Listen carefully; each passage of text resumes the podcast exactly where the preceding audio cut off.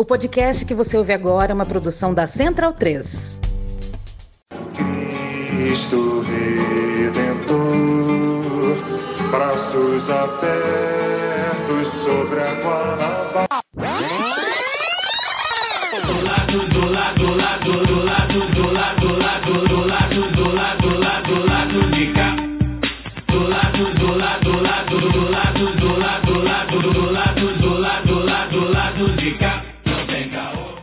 Momento, ouvintes da Central 3. Hoje é dia 9 de junho de 2022. Eu sou Caio Belandi, de volta ao Saúl Estúdio.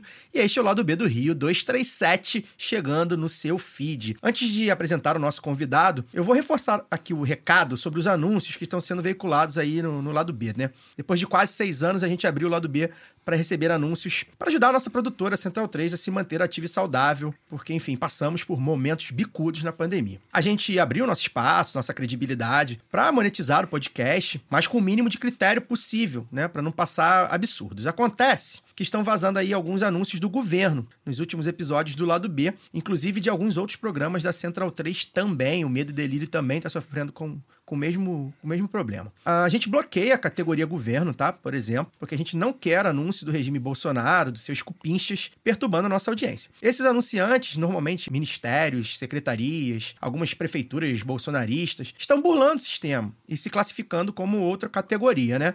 Enfim, típico desse regime de milicianos e bandidos. Então a gente pede desculpa, né? A gente está tratando já com os servidores, tentando resolver essa questão. Inclusive, nós chegamos no absurdo dessa semana da Prefeitura de Jaboatão dos Guararapes, que é bolsonarista, e fez propaganda justamente na semana em que aconteceu o que aconteceu lá, a questão das chuvas no Grande Recife, e os caras fazendo propaganda de que a Prefeitura, né, enfim, aqui o governo da, né, é uma maravilha, da Prefeitura de Jaboatão. Enfim, a gente pede desculpa mesmo, porque, cara, isso foi totalmente fora do nosso controle. É, a gente já está em conversa com a Central 3, enfim, para tentar resolver isso, é uma questão de servidor, de burlar sistema. Enfim, é um, é um problema, mas a gente vai resolvê-lo da maneira que der para resolver. Bem, hoje a gente tem o prazer de receber aqui no nosso estúdio jornalista e pré-candidato a deputado federal pelo PSB do Rio de Janeiro, Marcos Uchoa. Bem, dispensa apresentações, mas enfim, né? Quem não conhece o rosto, o nome ou a voz, não ligou a televisão nos últimos 30 anos. Mas mesmo assim cabe um currículo, né? Jornalista poliglota,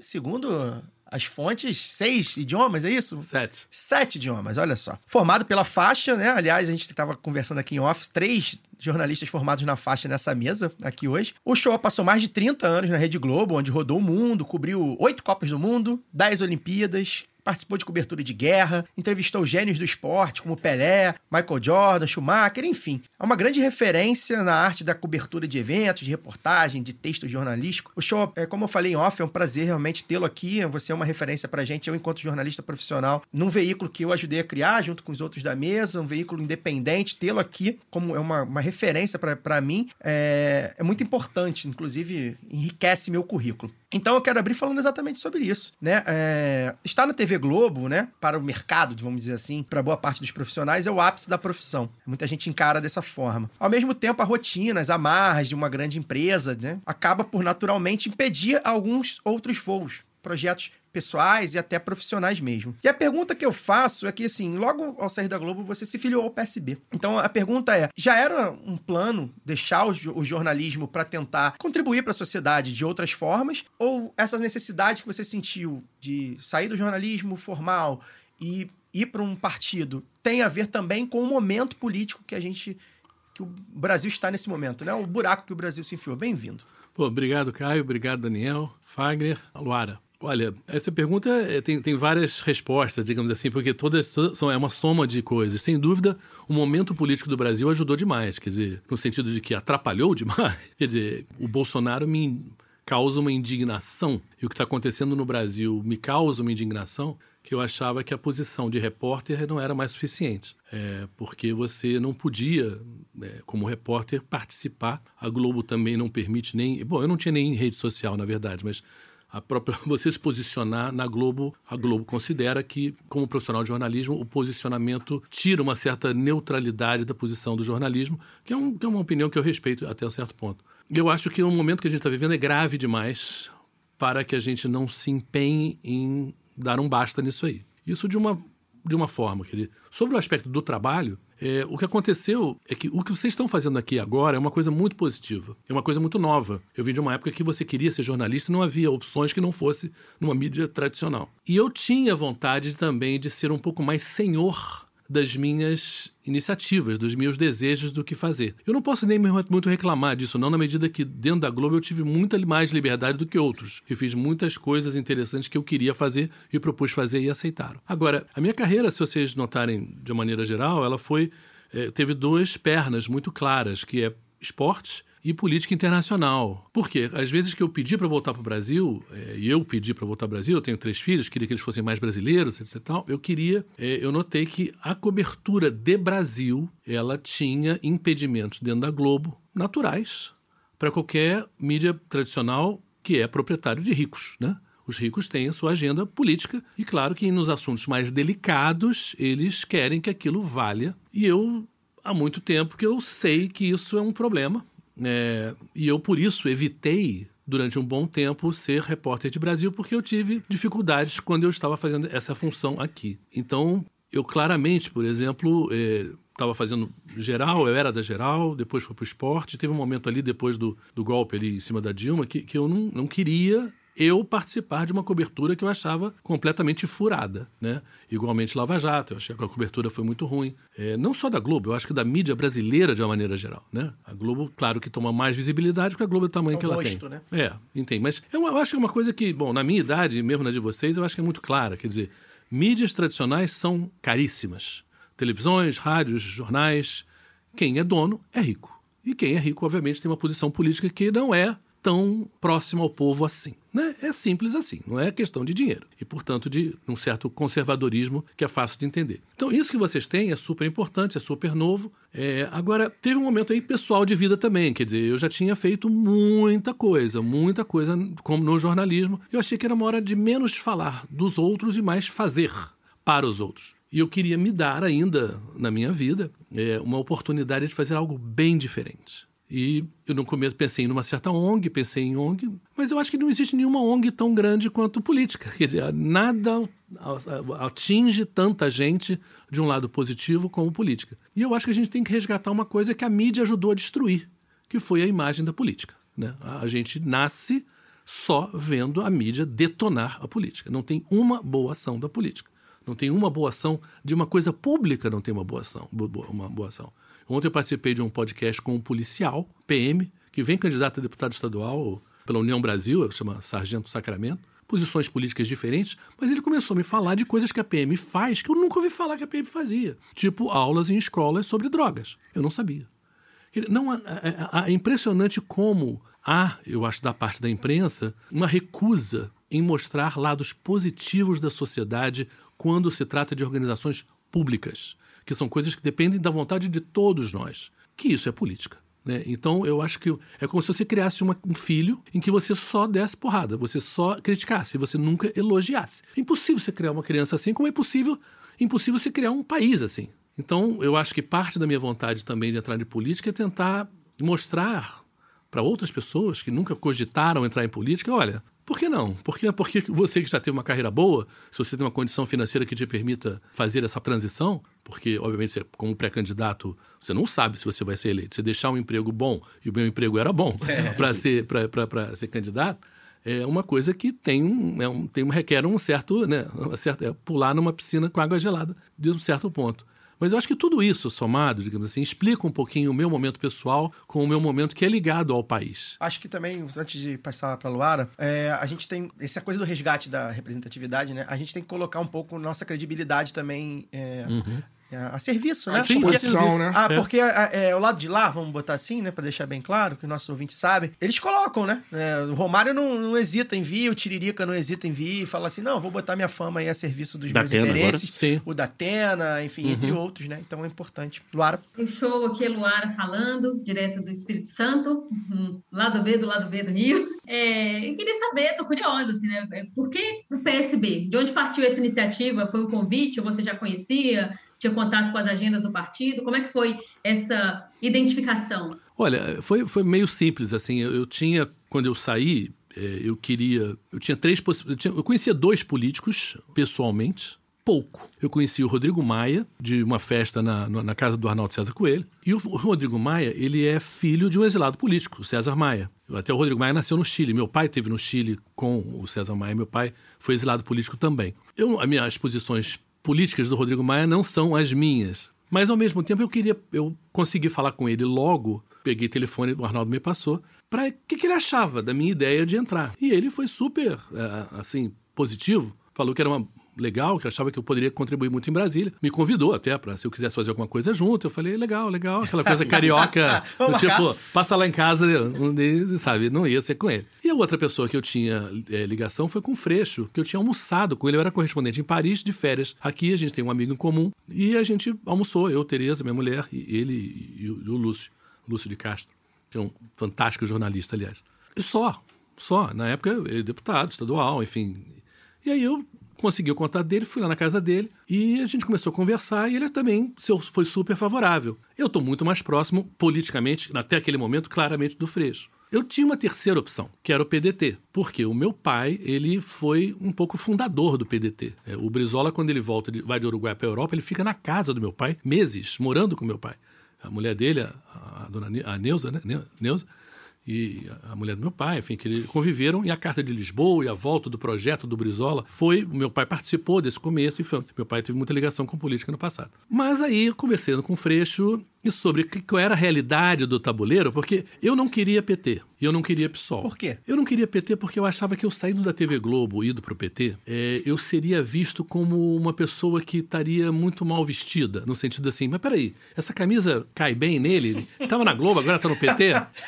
É, isso por um lado. Eu me dou muito bem com o Lula. Eu cobri muito o Lula, conheci o Lula na Europa, fiz muita viagem com o Lula, eu gosto dele é, e ele gosta de mim. Então seria até muito fácil para mim o PT. O Celso Amorim tem uma ótima relação com ele. Mas eu acho que o PT representaria também. O que, que eu quero representar? Eu quero representar a possibilidade de uma volta de um diálogo, de uma conversa com pessoas que hoje não estão conversando e que podem conversar. Eu acho que a minha imagem pública desses 38 anos de jornalismo é a imagem de uma pessoa razoável, uma pessoa que ouve todo mundo, que se interessa pela opinião das pessoas genuinamente, não é convenientemente. Então eu acho que eu tenho um trânsito bom com pessoas de direita, de centro e de esquerda. E eu acho que nesse momento do Brasil, eu acho que isso é importante. A gente recuperar o diálogo. E eu acho que se eu fosse para o PT, eu fecharia portas em vez de abri-las simplesmente porque estaria o rótulo PT na minha cara e isso me atrapalharia. Mesma coisa para o PSOL.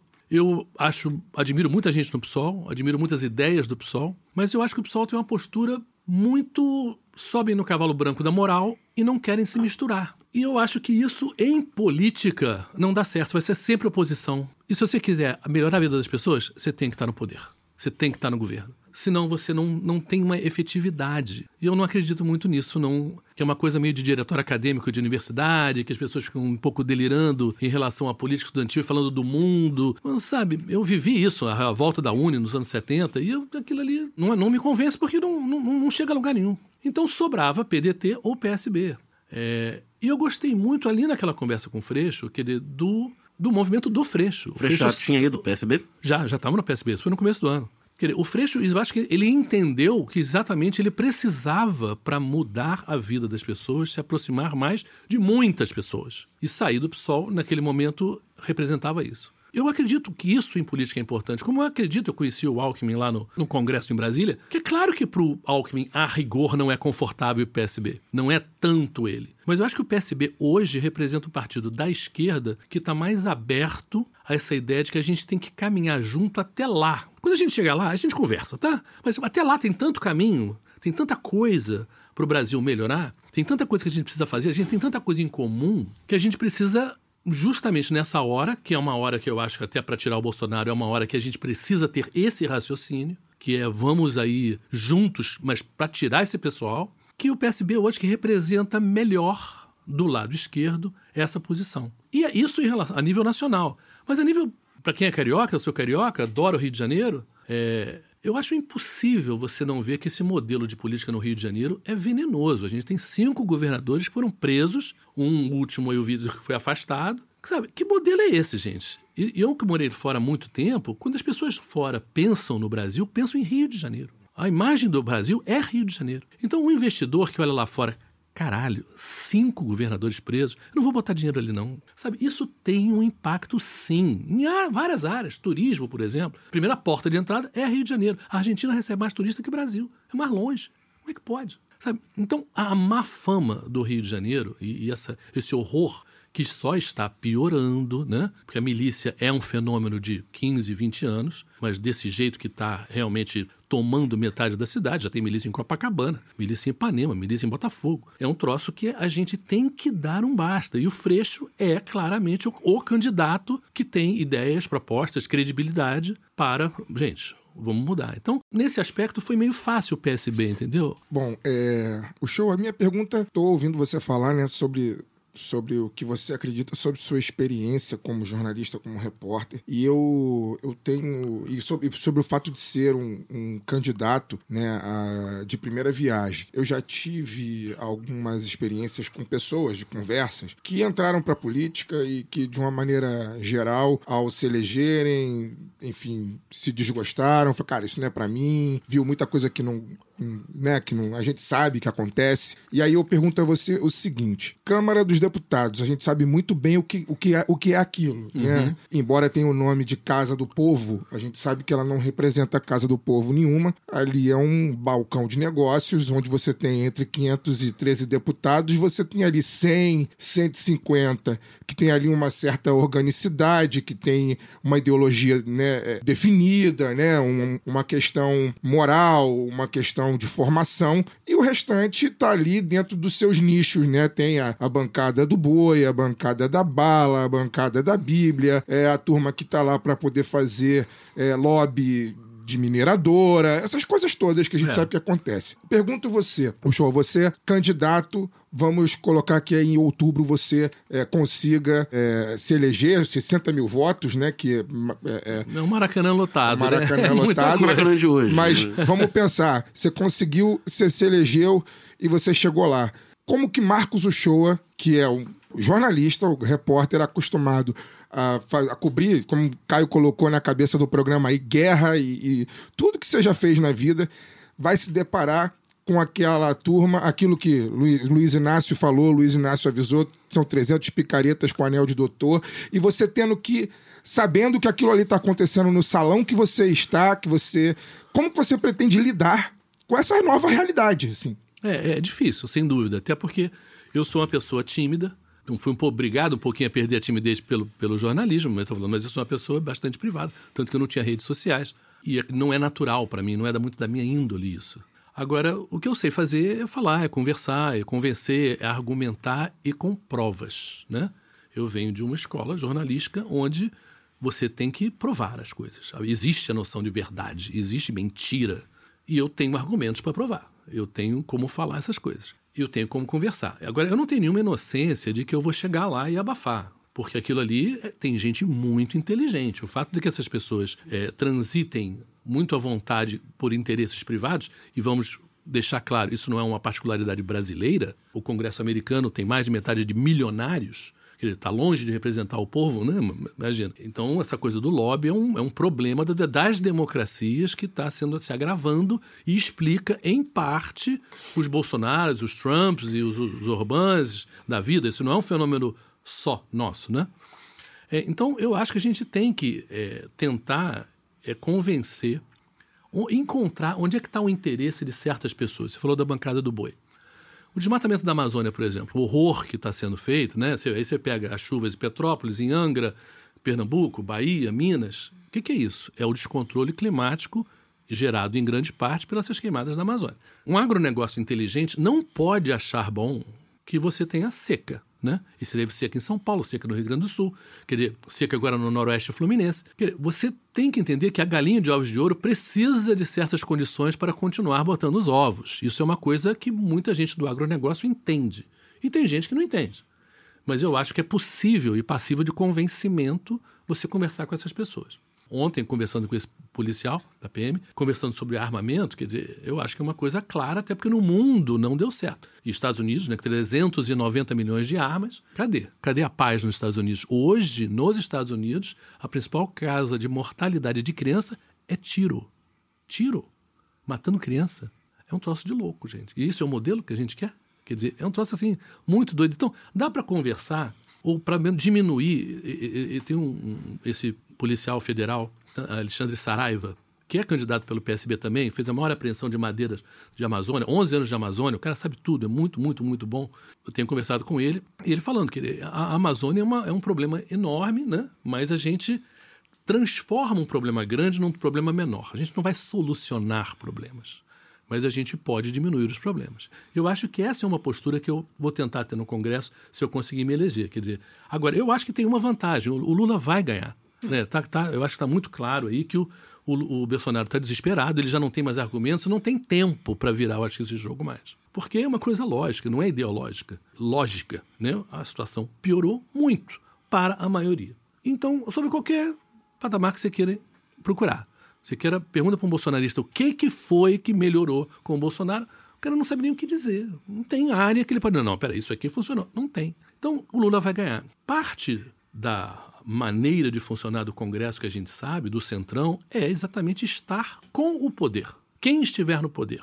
Eles fizeram isso com Fernando Henrique, fizeram isso com Lula, fizeram isso com quem estiver lá, eles estão abraçados, porque o executivo, de fato, controla parte de verbas que interessam a eles. Então, tem um pessoal aí muito pragmático. Eu diria até que grande parte do Centrão está com o Bolsonaro de fachada. Está porque o Bolsonaro está soltando dinheiro para eles fazerem a campanha deles. O tal do orçamento secreto, inclusive. É, inclusive o orçamento secreto é um absurdo, mas, mas parte disso é isso. Eles estão, digamos, segurando o saco do, do Bolsonaro e apertando, e o Bolsonaro está soltando dinheiro que vai servir para esse pessoal se reeleger. Mas eles vêm para onde o vento está ventando. Eles vêm. E é Lula e é Lula, eles vão começar a fazer a campanha deles e do Bolsonaro vai ficar num cantinho ali, dentro da gaveta. Isso vai acontecer. Então, se eu, eu acho que apesar de, de deputados de esquerdas serem uma minoria no Congresso, e serão uma minoria no Congresso, mas eu acho que com um governo executivo de esquerda, você tem como puxar e convencer parte desse pessoal do Centrão a votar projetos que são de interesse da sociedade. Pode ser que a gente tenha que ceder aqui, pode ser que alguns assuntos não consiga passar ali, mas é bem diferente. Eu acho que é bem. O Centrão tem um pragmatismo inteligente para o projeto que eles têm. E eles estão aí, gente. Estão aí muito bem há vinte e tantos anos. Então, a gente tem que conviver com isso, sim. Eu não tenho muita inocência nem ingenuidade de que vai, vou chegar e fazer milhões de coisas. Eu acho que é um trabalho, eu acho que até para quem entra na política novo, né, eu acho que você tem que entrar no sapatinho ali, né? Você tem que ver com quem falar, como falar, se apresentar e começar com quem conversar. Mas tanto o Rodrigo Maia quanto o Freixo falaram que, na verdade, em termos de discussão, de conversa, tem uns 50, 60 no Congresso que realmente movimentam mais as pautas. E que os outros mais ou menos acompanham, porque os interesses são outros um pouco. Então, a minha vontade, né, o meu desejo é estar nesse grupo talvez um pouco mais empenhado, um pouco menor, que possa, digamos assim, ajudar a pautar as coisas que são mais interesse do povo em geral. Marcos, é, no início do programa aqui, você falou que sua carreira se, se apoiou basicamente no esporte, na conjuntura internacional, né? Então eu não vou nem perguntar o clichê do se o esporte se mistura com política, né? Porque Acho que na mesa a gente já tem um consenso sobre isso. Thiago Mas- Leifert falou que não. É, mas- mas considerando que nas suas coberturas de guerra, provavelmente o fato de ser brasileiro já te livrou de alguma fria, né? O soft power Sim. brasileiro do Pelé, Sem do dúvida. Ronaldo, do Romário. É, como é que você vê a relação entre esporte e geopolítica? Olha, eu acho que é uma área fundamental, porque hoje a cultura mundial, realmente mundial, é esporte. É, a música se pulverizou em vários gostos e jeitos de uma maneira que ela não tem mais o poder que ela já Nicho, teve. né? Não tem mais uns Beatles, né? Não tem. Então, hoje tem arti- artistas que você olha no Spotify que você nunca ouviu falar. E o cara tá o cara que mais está tocado no mundo hoje. Mas não é quem é o seu sujeito, né? E a rapidez e, e como muda isso também é incrível. Então sobrou o esporte. O esporte como fenômeno cultural que você pode conversar de futebol, que eu diria que é o esporte mesmo me- que é mais No interior do Malau. midiático mesmo, e você conversa. Isso me ajudou muito lá atrás, etc. Mas isso continua a ser verdade.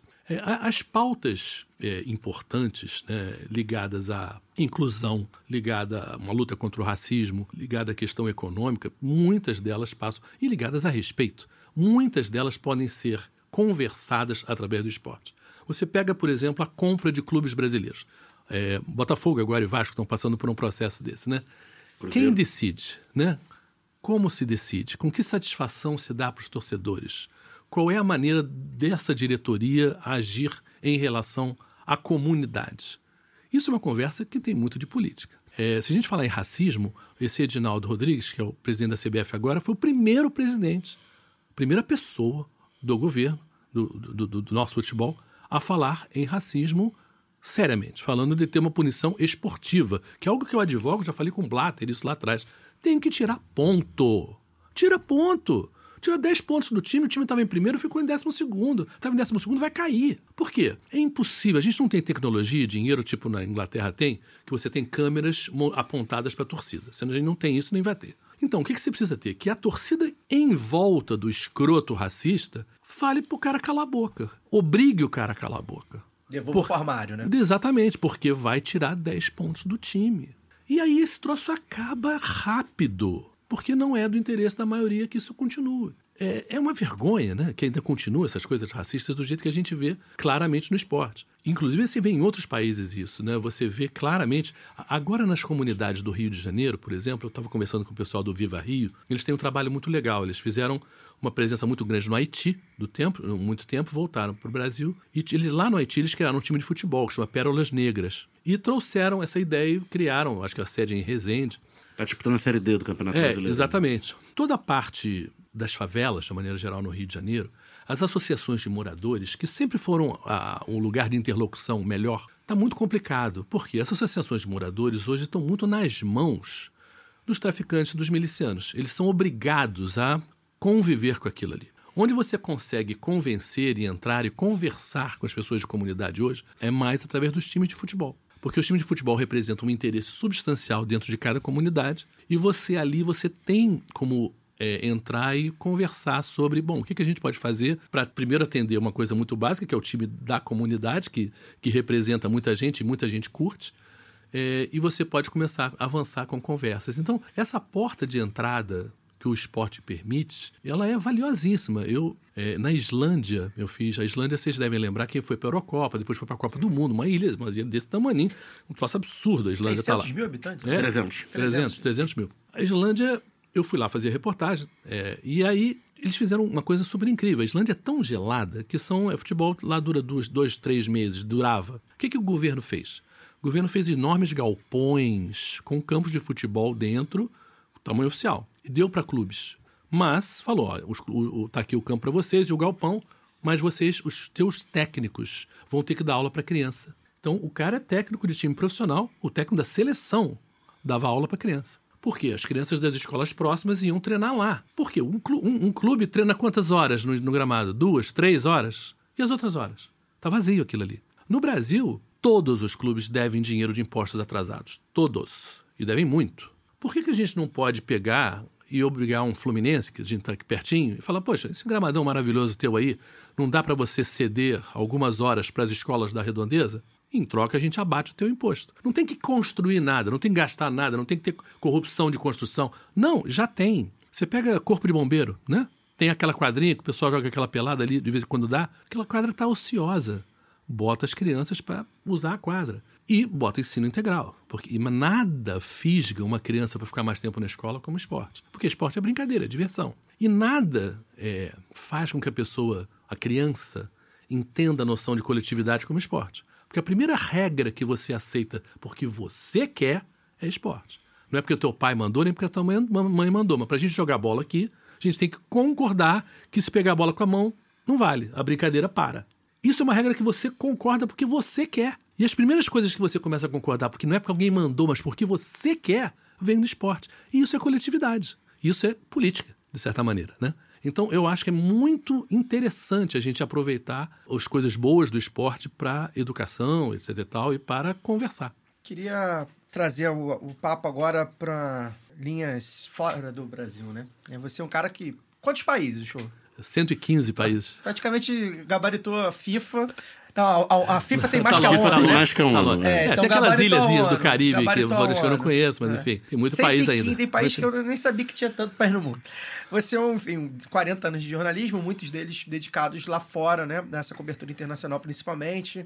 Viralizou outro dia num, num podcast que você foi também, uma fala sua sobre o Lula e a visão das pessoas sobre o Lula. Eu queria que você reproduzisse aqui e falasse também, aproveitasse e falasse também sobre ah, a visão do Brasil em, modo geral, né? É, acredito que nesses 40 anos aí de, de, de idas e vindas para fora, você tenha ouvido e, e lido e falado com muita gente sobre o Brasil. O Brasil acho que desperta muito interesse, inclusive porque é, a visão que eu vejo, assim, não sei se é verdade, nunca estive fora, mas me parece que tem aquela curiosidade e ao mesmo tempo medo, né? O Brasil deve ser um, É. uma coisa A gente- distante ao mesmo tempo próximo. a gente tem um. A gente vive em, em circunstâncias tão desfavoráveis no Brasil que muitas vezes a gente esquece o tamanho que o Brasil tem. Pois é, um dos e o- maiores o que países do ele, E o que ele representa Pois assim, é. mu- no mundo, né? E sobretudo pro sul global, É né? um, é, um Nos país anos globais. imenso, É. um país imenso. E o que ele poderia com ser. uma população muito importante, um mercado consumidor de 210 milhões de pessoas é, muita gente.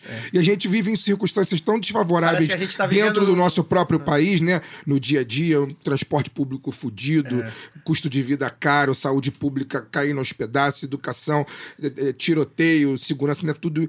E a gente às vezes esquece, Paizinho, cara, o nosso. Brasil, o nosso, nosso país não é um qualquer país assim, né? Não, não, não. É, e aí eu queria que você falasse exatamente sobre isso, assim, é, essa visão, é, a visão do Lula em si, a visão do Bolsonaro, porque por mais que você esteja aqui- já aqui no Brasil, já tem um, algum tempo, né? Sim. Você deve ter ainda contato com o pessoal de fora. Tem, tem. é, É, eu continuei viajando, mesmo nesses anos aqui Exato. eu viajei muito. Exato. Queria que você falasse um pouco, né? A visão do Lula, a visão do Bolsonaro, a visão do Brasil, violência, Aham. esporte. Sim. Como é que é representar, porque de alguma forma representava o Brasil lá fora, em vários, Aham. vários países diferentes. É, eu acho que é interessante essa resposta sobre dois aspectos. O que, que os outros acham da gente e o que, que a gente acha da gente. É porque, vamos começar pelo lado internacional, né? Hoje o Bolsonaro está em Los Angeles. Eu tenho dois filhos que moram em Los Angeles. O Bolsonaro é detonado lá, né? Tem, tem uma coisa, assim, impressionante. Ninguém está interessado em conversar com o Bolsonaro. Ninguém. O, ele, Ele o tá Bo- lá nos Estados Unidos. é, o Biden foi, eh, convidou ele porque o cara do México não foi, né, em protesto porque o Biden não convidou Cuba, nem Nicarágua, nem Venezuela. E o cara do México não foi, e seria impossível para o Biden ter uma cúpula das Américas sem os Sem dois maiores países das Américas. Quer dizer, então se arrumou um jeitinho lá para convidar o Bolsonaro, ter uma conversinha particular de meia hora, mas uma coisa Tirar uma completamente pro forma. O Biden não tem o menor interesse no Bolsonaro e vice-versa, né? Mas o fato é que o Bolso- Bolsonaro está queimadaço fora do Brasil. Ele não representa hoje, quem gosta do Bolsonaro hoje internacionalmente, enfim, é, nem, nem os países que em termos ideológicos poderiam se dar é, mais próximos, tipo Rússia, né? É, mas o Putin não respeita o Bolsonaro. O Bolsonaro não tem estofo internacional para ser uma figura política respeitada lá fora. Isso é um fato. Ele é muito pouco capaz, né? Então ele não acrescenta nada para ninguém. Deu porrada, enfim, na China, maior parceiro comercial do Brasil, deu porrada nos Estados Unidos, segundo maior parceiro comercial, deu porrada na União Europeia, que é o maior parceiro, aí deu porrada na Argentina, maior parceiro na América. É um idiota, né? A verdade é essa, o cara trata mal os fregueses. Então, essa queimação do Brasil, e eu lá atrás falei que eu, pela primeira vez, me senti vergonha de ser brasileiro, foi com o Bolsonaro fora, nunca tinha passado por isso. Pela maneira das pessoas te olharem, nunca fui visto assim como brasileiro. Isso é um fenômeno Bolsonaro. Bolsonaro, de certa maneira, estragou a imagem brasileira. O que, que era a imagem brasileira antes? Eu diria que a imagem brasileira antes ela começa com Pelé. Quer dizer, o Pelé bota o Brasil no mapa por causa do futebol. E o Pelé vira uma figura mundial no esporte mais popular do mundo. E é incrível que ele tenha virado essa figura numa época sem internet, sem. Sem TV ao vivo, Sem né? TV ao vivo. Quer dizer, é um troço. As pessoas, os brasileiros, não têm noção do que o Pelé é. Pelé, eu brinco que o nosso passaporte tinha que ser amarelo, cor da, da camisa da Da 10. seleção. E com a cara do Pelé na porta. Não, não tinha visto pra ninguém, não precisava de visto pra nada. Você chegava, cara, entra aí. Inventou o Brasil, né? Era exatamente, porque era, era a sensação era essa. Agora, quando o Lula entrou, eu já tinha feito a vi- viagem de Fernando Henrique, fora do Brasil. Fernando Henrique lá, com seu respeito e seu saber, seu professor, sua viagenzinhas bem tranquilas, um encontrozinho às 11 da manhã, três da tarde um- uma visita a um museu, Brunch. e era isso aí. Era, e as visitas, os tra- o trabalho do Fernando Henrique fora era bem levinho. Eu Falei, beleza, dá para passear. Quando o Lula entra, começa umas, umas coisas de 8 da manhã às 11 da noite, 8 da manhã às 11 da noite, sabe? Um troço assim, uma loucura. A cobertura. E aquele momento ali, vocês têm que pensar que o Mandela tinha virado presidente em 94 e o Lula entra em 2003, que eles ainda são concomitantes. Mandela, com uma imagem no mundo representando pô, um troço quase Jesus Cristo, né? O cara deu a outra face depois de ficar preso 27 anos. Mas África do Sul, com todo o racismo e o preconceito que existe em relação à África, mas o Mandela era uma, era uma figura mundial. Aí entra um cara brasileiro, super simpático, que fala de fome de uma maneira que nunca tinha sido falado em fóruns internacionais. O cara, quando fala de fome, ele sabe do que está falando. E mesmo ele, o Lula não fala nenhum idioma, mas quando ele, as pessoas podem não entender a letra, mas entendem a música e tem a tradução, né, para ver o que, que ele está falando. Cara, o Lula era impressionante. Primeiro ano, 2003, já num G8 lá em Evian, tinha aquela famosa foto de todos, né, foto de família, que eles falam, todos os, líderes, né? Acabou a foto, cara, o Bush correndo em cima do Lula, o Chirac correndo em cima do Lula, aí o tradutor correndo para ajudar o Lula para conversar. Parecia que o Lula era o, fodão da parada, entendeu? E, de certa maneira, moralmente, porque era um momento em que havia é, uma vontade de se, de se entregar um pouquinho de menos injustiça no mundo, havia um movimento na, na Inglaterra, com Tony Blair também. É, então ele representava, ele catalisava um pouco essa coisa de, pô, a gente tem que ter um cuidado melhor tinha com os uma pobres. legitimidade que Ele outros tinha líderes uma não- legitimidade. Representava uma esperança, né? Uma uma esperança. Uma reunião global. E ele, e ele, economicamente, começou a ter um discurso político de que a gente tem que parar de ficar pensando só nos Estados Unidos, só na Europa, só nos Estados Unidos. na Europa. Vamos nós, pobres, dar a mão aqui para tentar uma relação melhor. E, de fato, nós brasileiros ignoramos a América do Sul e a América Latina de maneira geral, ignoramos a África e o Lula passou a viajar para a América do Sul, viajar para a África, viajar para o Sul e para o Oriente Médio, também estive no Oriente Médio com ele, que era uma coisa muito nova. E no primeiro mandato ele já tinha dobrado o comércio exterior do Brasil, no primeiro mandato. Era o Luiz Fernando Furlan, que era o cara da Sadia, que era um gênio também de, de comércio. Houve um resultado muito concreto de melhora para o Brasil em termos de dinheiro, que é um assunto que eu acho que no final das contas é o assunto mais básico de todos. Isso, digamos assim, era, era, sabe, era rock and roll. Ele estava assim, ídolo de, ele chegava, era muita gente, era um, sucesso as visitas dele. Eu, a minha cobertura falava disso. Eu não estava ali nem julgando, estava mostrando, olha, isso que está acontecendo. É como, como ele é recebido, como ele é, o que, que aconteceu, qual foi o resultado dessa viagem. E foi muito impressionante. E a gente se dava bem, enfim, o, ele tinha um, um, assessor, o Marco Aurélio, que tinha feito política com o meu pai lá atrás. Então, ele também tinha, sabia que eu vinha de, de, da esquerda, do lado esquerdo. Então, até os outros repórteres me botavam na frente, pra, porque ele parava Abriu- quando eu estava na frente. abriu- Enfim.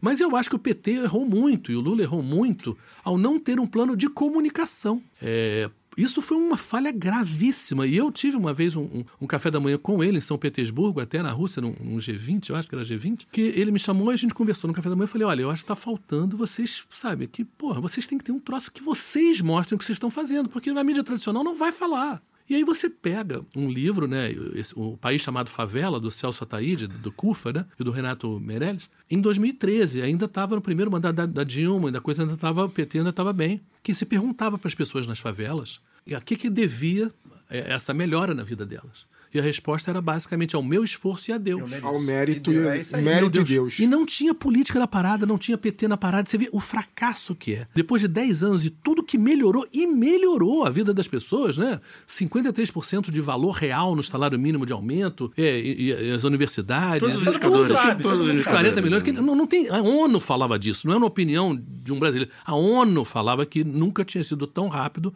uma saída da pobreza de tanta gente. E o PT não conseguiu passar isso. E quem surfou essa onda? As igrejas evangélicas, né? É, bom, voltando para a parte internacional, quer dizer, o- o- a imagem do brasileiro lá fora, ela tem algo de caricatura, sim, de estereótipo, né? No sentido, ah, é carnaval, é futebol, é samba, é mulher bonita. Isso é verdade, tudo isso é verdade, tem um fundo de verdade. Claro que é muito mais do que isso, a gente, como, como, como ele falou, é- é- a gente mora num continente, a gente não mora num país, né? As realidades são muito diferentes. Eu acho que a gente pode perfeitamente recuperar, eu acho que de uma maneira geral a gente tem uma imagem simpática, embora eu diria, para trazer um troço popular, o Neymar não é o Ronaldo Fenômeno. Não, muito menos um Pelé. Quer dizer, eu não estou falando da bola, eu estou falando da imagem dele. Até o Ronaldo da época é pior do que o Ronaldo da época do Não, Lula. não há comparação. Não há, não há comparação. Quer dizer, o Neymar ele não projeta. Ele, o Neymar eu acho que absorveu culturalmente um lado mais americano. Mais Vamos, Vini marrento. Júnior, vamos, Vini Júnior. É. Torcer pro Vini Júnior. Torcer pro Vini Júnior com aquele É, sorrisão. Richarlison. O sorrisão do, do, do Vini Júnior é uma maravilha. Mas eu acho que o Neymar é muito admirado, mas ele não é amado do jeito que o Ronaldinho Gaúcho foi. Enfim, quer dizer, é uma coisa que eu acho que isso também nos atrapalha. que- porque, de fato, Nem o futebol... a torcida do PSG. Eu conheci É, um torcedor não. do PSG. O cara gosta mais do Nenê do que do Neymar. Cara, não tem, não tem camisa do Neymar à venda em loja do PSG mais. não botam mais. É nesse nível de gravidade. Então, quer dizer, eu tô falando de uma coisa... Sintomático, é né? Não tem- sintomático. Não tem, não tem um sintoma aí. Eu tô falando que atrapalha, eu tô brincando Claro, aqui, mas em né? parte é a nossa principal carteirada É. sempre foi futebol. Neymar que posou com o Bolsonaro também, é bom Além lembrar, disso, né? não, é o- bom lembrar porque Bolsonaro com Netanyahu, É. né? Sim, não. O futebol, aliás, tá meio mal parado nessa, nessa coisa da eu- política. Tem muita gente aí, o pessoal do- do- da diretoria do Flamengo, Ah, né, pensar, meu esses, Deus. então? Isso tá, tá muito triste o troço. Mas assim, eu aí falando isso, falando o que, que eles, os outros acham da gente. E tem o lado da Amazônia, que a gente tá sofrendo aí agora da- do desaparecimento do, do Bruno e do, do, do, do- do Phillips e, e do Dom, e que, e que realmente é um troço que isso tá pegando fogo lá fora. E realmente a Amazônia foi destruída é, em termos de Ibama, o Sembi, o, o- a Polícia Federal, os melhores quadros foram retirados lá exatamente para a bandidagem passar a o boiada. próprio Bruno era um quadro. O do- Bruno, fantástico, indigenista, incrível. E, e o Alexandre Saraiva, esse que eu, que, eu, que eu falei ainda há pouco, ele fala que realmente foi claramente desmobilizado todo mundo que poderia fazer alguma coisa. A Amazônia está entregue, a Amazônia está entregue para bandido. Isso é Bolsonaro. Isso foi uma decisão política do Bolsonaro, né? Aquele que é contra índio, que é contra, enfim, o horror do horror. Uma outra coisa que eu acho interessante a gente falar é da gente. A quantidade de brasileiro que sai do Brasil e saiu do Brasil e dá aquela coisa, não, Brasil é uma merda, vou sair daqui, no Brasil nunca mais. E você, eu encontrei pelo mundo, em cada buraco do mundo, encontrei brasileiro. Com esse discurso, em grande parte. Brasileiro que tem orgulho que o filho não fale português. Tem, tem muita gente. Que bota em escola para aprender inglês e francês. Não, não, não. Não, não fala português em não fala casa. português em casa. Como se fosse uma vergonha ser brasileiro. E essa vira-latice de achar que tudo é bom lá fora. Eu, por exemplo, fico muito incomodado de entrar em shopping, entrar em restaurante estar tocando música americana. Porque se tem uma coisa que a gente não deve a ninguém, é música. Cara, Eu música brasileira. aí também. Eu acho um escândalo que a gente seja tão vira-lata de, sabe, de porra, da gente não vai valorizar um troço que é espetacular que a gente tem. Eu tô falando que isso aqui é um problema meu, mas enfim. É, não, mas- eu acho que isso é, reflete um pouco reflete. o que leva uma certa classe média e muita gente achar que o Brasil é uma merda e vai pra fora e é daquela. Brasil nunca mais, Brasil nunca mais. Mas o que você conhece, quando você conhece mais a pessoa e a pessoa passa férias no Brasil, você nota que essa pessoa, quando ela tá nas férias, ela enche o tanque sentimental dela. Porque quando ela vai morar fora, quando ela vai fora, a vida é uma merda. No sentido, é, é árida, é seca, é de pouco contato humano. Você não penetra na outra sociedade de uma maneira fácil, não mesmo. É nem rápido se é que acontece. Com gente que mora muito tempo e tem, continua tendo alguns amigos brasileiros. Mas não amigos lá fora. Tinha um grande amigo que tinha sido punk na Inglaterra. Incrível. O inglês não é um inglês careta. O cara foi um punk. Ele não gostava de dar a mão para cumprimentar. A gente se toca, a gente bota a mão na barriguinha, a gente se abraça. Lá não. Lá não. Sabe? Então, mesmo que. É é uma coisa muito esquisita, muito esquisita. Eu passei na Rússia uma vez, a gente, naquela época do Marcos Pontes, do astronauta, a gente tava, foi para Cazaquistão, Rússia, Cazaquistão, enfim, e tinha que gerar era uma internet merda, né? 2006, aquilo ali, 2005? 2005, eu acho, né? 2005, por aí. Então tinha que. to- Era de noite, por causa do fuso horário, né? Gerar final do final do dia, para gerar para o Jornal Nacional. Lá para as tantas, a garota da recepção, recepção falou: eu comprando um cartãozinho lá, por que, que vocês riem tanto? Eu disse, Porra, eu e o cinegrafista o Sérgio Guils, meu parceiro de muita coisa. Falei, ah, sei lá, a gente passando o tempo, o Sérgio é engraçado. Ela falou, aqui na Rússia quem ri assim é bobo. Silly, né? Silly em inglês. Aí ela, eu fiz a cara, ela falou, não, não, não, não, não tô querendo ofender, pelo contrário, eu gostaria de ser assim. Mas não se ri em público assim na Rússia. Expressar Cara, a se emoção. você né? pensar o que é a Rússia, czarista, depois comunista, depois dessa ditadura horrível do Putin, rir em público é sinal de liberdade. Não devo nada a ninguém. Eu estou me divertindo. Isso é uma vida boa. É você poder rir em público, é não ter medo. Na Rússia as pessoas têm medo. Você pega Japão. Japão foi fazer Fukushima, né? O, o tsunami lá, horrível, o terremoto e o tsunami. Eu trabalhei com um cara que o irmão dele ligou para ele e falou que tinha sido convocado pela escola, os pais de toda a região de Hamamatsu ali, que é a região que tem muito brasileiro, é, para ensinar, para os pais serem ensinados a abraçar os filhos. Imagina a política de Estado em que um Estado convoque pai para ensinar a abraçar filho. Que horror! Isso é uma coisa do Japão. Porque eles, e não é aquele abraço da gente é, grudado, né? Aquele abraço meio por cima, sabe? Protocolar. meio protocolar. Sabe, um troço assim. Então, as pessoas não têm noção de como as, quantas coisas são especiais. Você pega a mulher, né? Eu fiz Afeganistão, Paquistão, esses lugares todos. Ser mulher na Ásia é uma merda. É uma merda, sabe? As pessoas, é, é, é, no mundo árabe também, quer dizer, a opressão em cima da mulher é um troço muito, muito sério. A gente tem problemas aqui, temos muitos, gravíssimos, né? Estupro, feminicídio, etc e tal, mas as mulheres saem na rua sozinhas, elas... É, é outra parada, gente, é outro nível. De autonomia e de, de liberdade. Então, é, é eu acho que a comparação internacional é sempre interessante e, e, eu acho que o brasileiro não se dá conta que a gente tem uma coisa muito boa, que é uma coisa que eu pedi para voltar de Londres depois de 11 anos, porque eu queria meus filhos mais brasileiros. Essa, porque essa coisa da gente poder conversar sobre tudo, você está na fila de banco e você conversa com qualquer um e sobre, de repente está falando da, da tua vida pessoal, que isso é uma coisa daqui, não existe lá fora. Então, o brasileiro que acha que o Brasil é uma merda, quando ele sai e ele vai viver lá, ah, é bonitinho, é, é limpinho, é organizado, é, não estou negando, mas é seco, é uma vida de merda. Peço licença para dar uma pausa no programa e passar os nossos recadinhos. Apoie o Lado B na Aurelo, a primeira e única plataforma que remunera os podcasters a cada play. Faixas de apoio a partir de R$ reais com direito a conteúdo exclusivo e participação em sorteios. Se você já é apoiador pelo Padrinho ou pelo PicPay, considere migrar para Orelo. Por enquanto, só aceita cartão de crédito.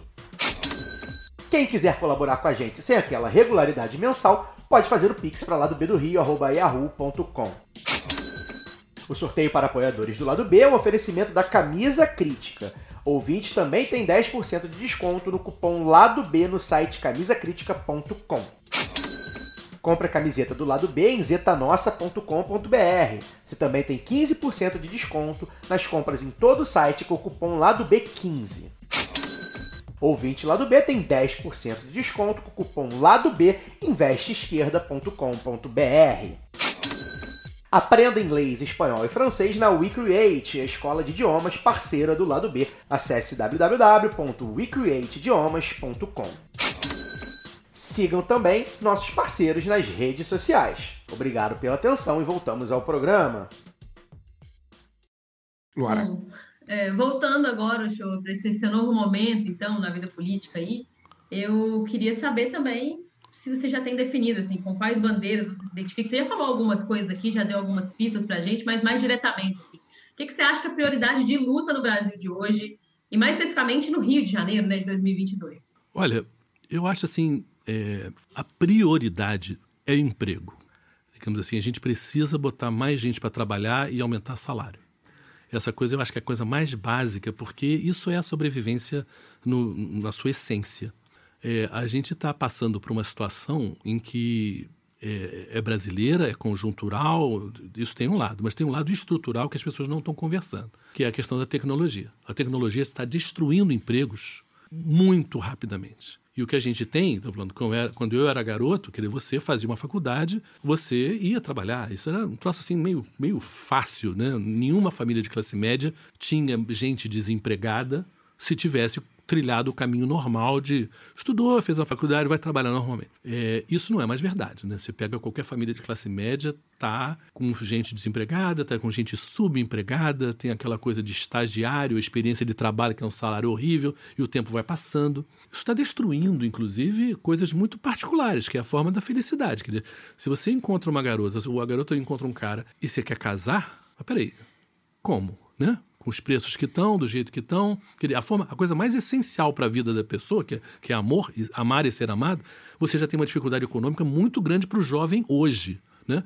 E não estou nem falando em ter filho, que é o, né, digamos assim, é o projeto mais a longo prazo que alguém pode ter. 20 anos aí vai pagar uma despesa substancial. Isso hoje você está destruindo. Isso não é um problema só brasileiro, não, Lara. Isso é um problema meio mundial. Mas, assim, a gente está vendo que a gente está destruindo a chance das pessoas viverem. A quantidade de gente que está vivendo com os pais até 30 e tantos anos é grande. Ainda existe um colchão de grana dos pais que viveram numa economia que pôde ter um patrimônio, né? Agora, esses pais conseguiram comprar um apartamento de uma maneira que o jovem hoje não tem chance. Então, essa conversa ela tem que ser, ser real, porque ela, ela vai na essência de muita coisa, do tipo assim, não é só economia, é meio ambiente, é consumo, né? A gente vive hoje num, num- em que você não ter um celular é, parece um pecado mortal, né? Você não ter o tênis tal, você não ter a roupa tal, você não ter... O que basicamente as redes sociais fazem é fazer comparações, né? Você vive uma comparação o tempo todo, você pega o nível de depressão de adolescente agora por conta disso, o adolescente que é mais vulnerável a se comparar com a amiguinha, com o amiguinho, e não tem isso, não tem aquilo, não sou tão bonitinho. É um troço horrível. Então, o que, que a gente precisa fazer? Eu acho que a gente tem que ter uma conversa, não estou falando que é uma coisa que a gente consiga agora, porque eu diria que é uma, uma ideia que precisa reverberar meio no mundo. Todo mundo tem que trabalhar menos, para que tenha mais gente trabalhando. Agora, para trabalhar menos, a gente precisa ter salários menores, porque riqueza não se inventa. Né? Agora, o que, que isso permitiria se você trabalhasse 5, 6 horas por dia? Você ter mais tempo para ficar com tua mulher, com teus filhos, buscar teus filhos na escola, você aprender, to- ler livro, tocar violão, coisas que não dependem de dinheiro, entendeu? Mas que dão felicidade. A felicidade está ali, né? A felicidade é isso, é gente, é é estar junto. Mas se a gente continuar com o modelo, e- e os empregos basicamente que estão sendo destruídos são empregos de classe média, em grande parte.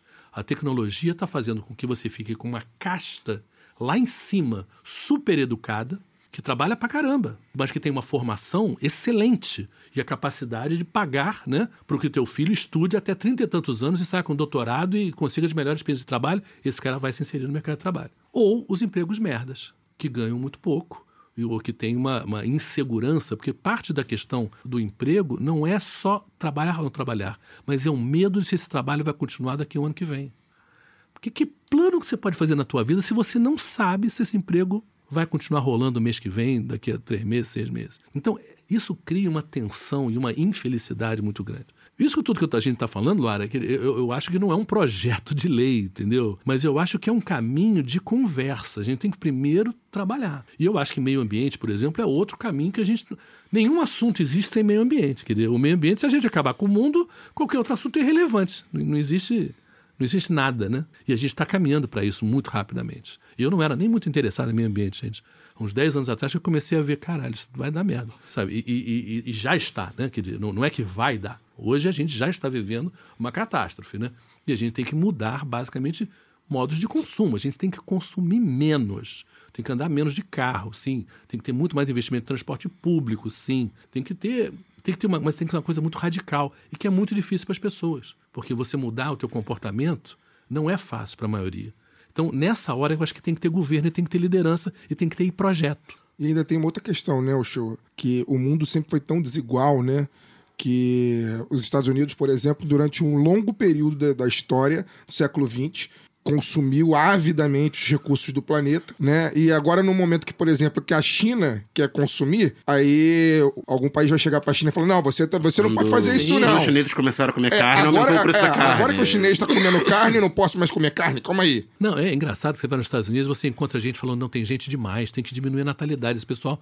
Eu fui na principal favela de, de- da, da Ásia, né? Que é, que é em Mumbai, chama Dharavi. Uma favela enorme, são três andares de casa de madeira. É aquela favela bem antiga brasileira, não é alvenaria, não. Muito, muito, muito pobre. A geração, o consumo de energia de um indiano dali é 56 vezes menor que de um americano. E a culpa é do indiano?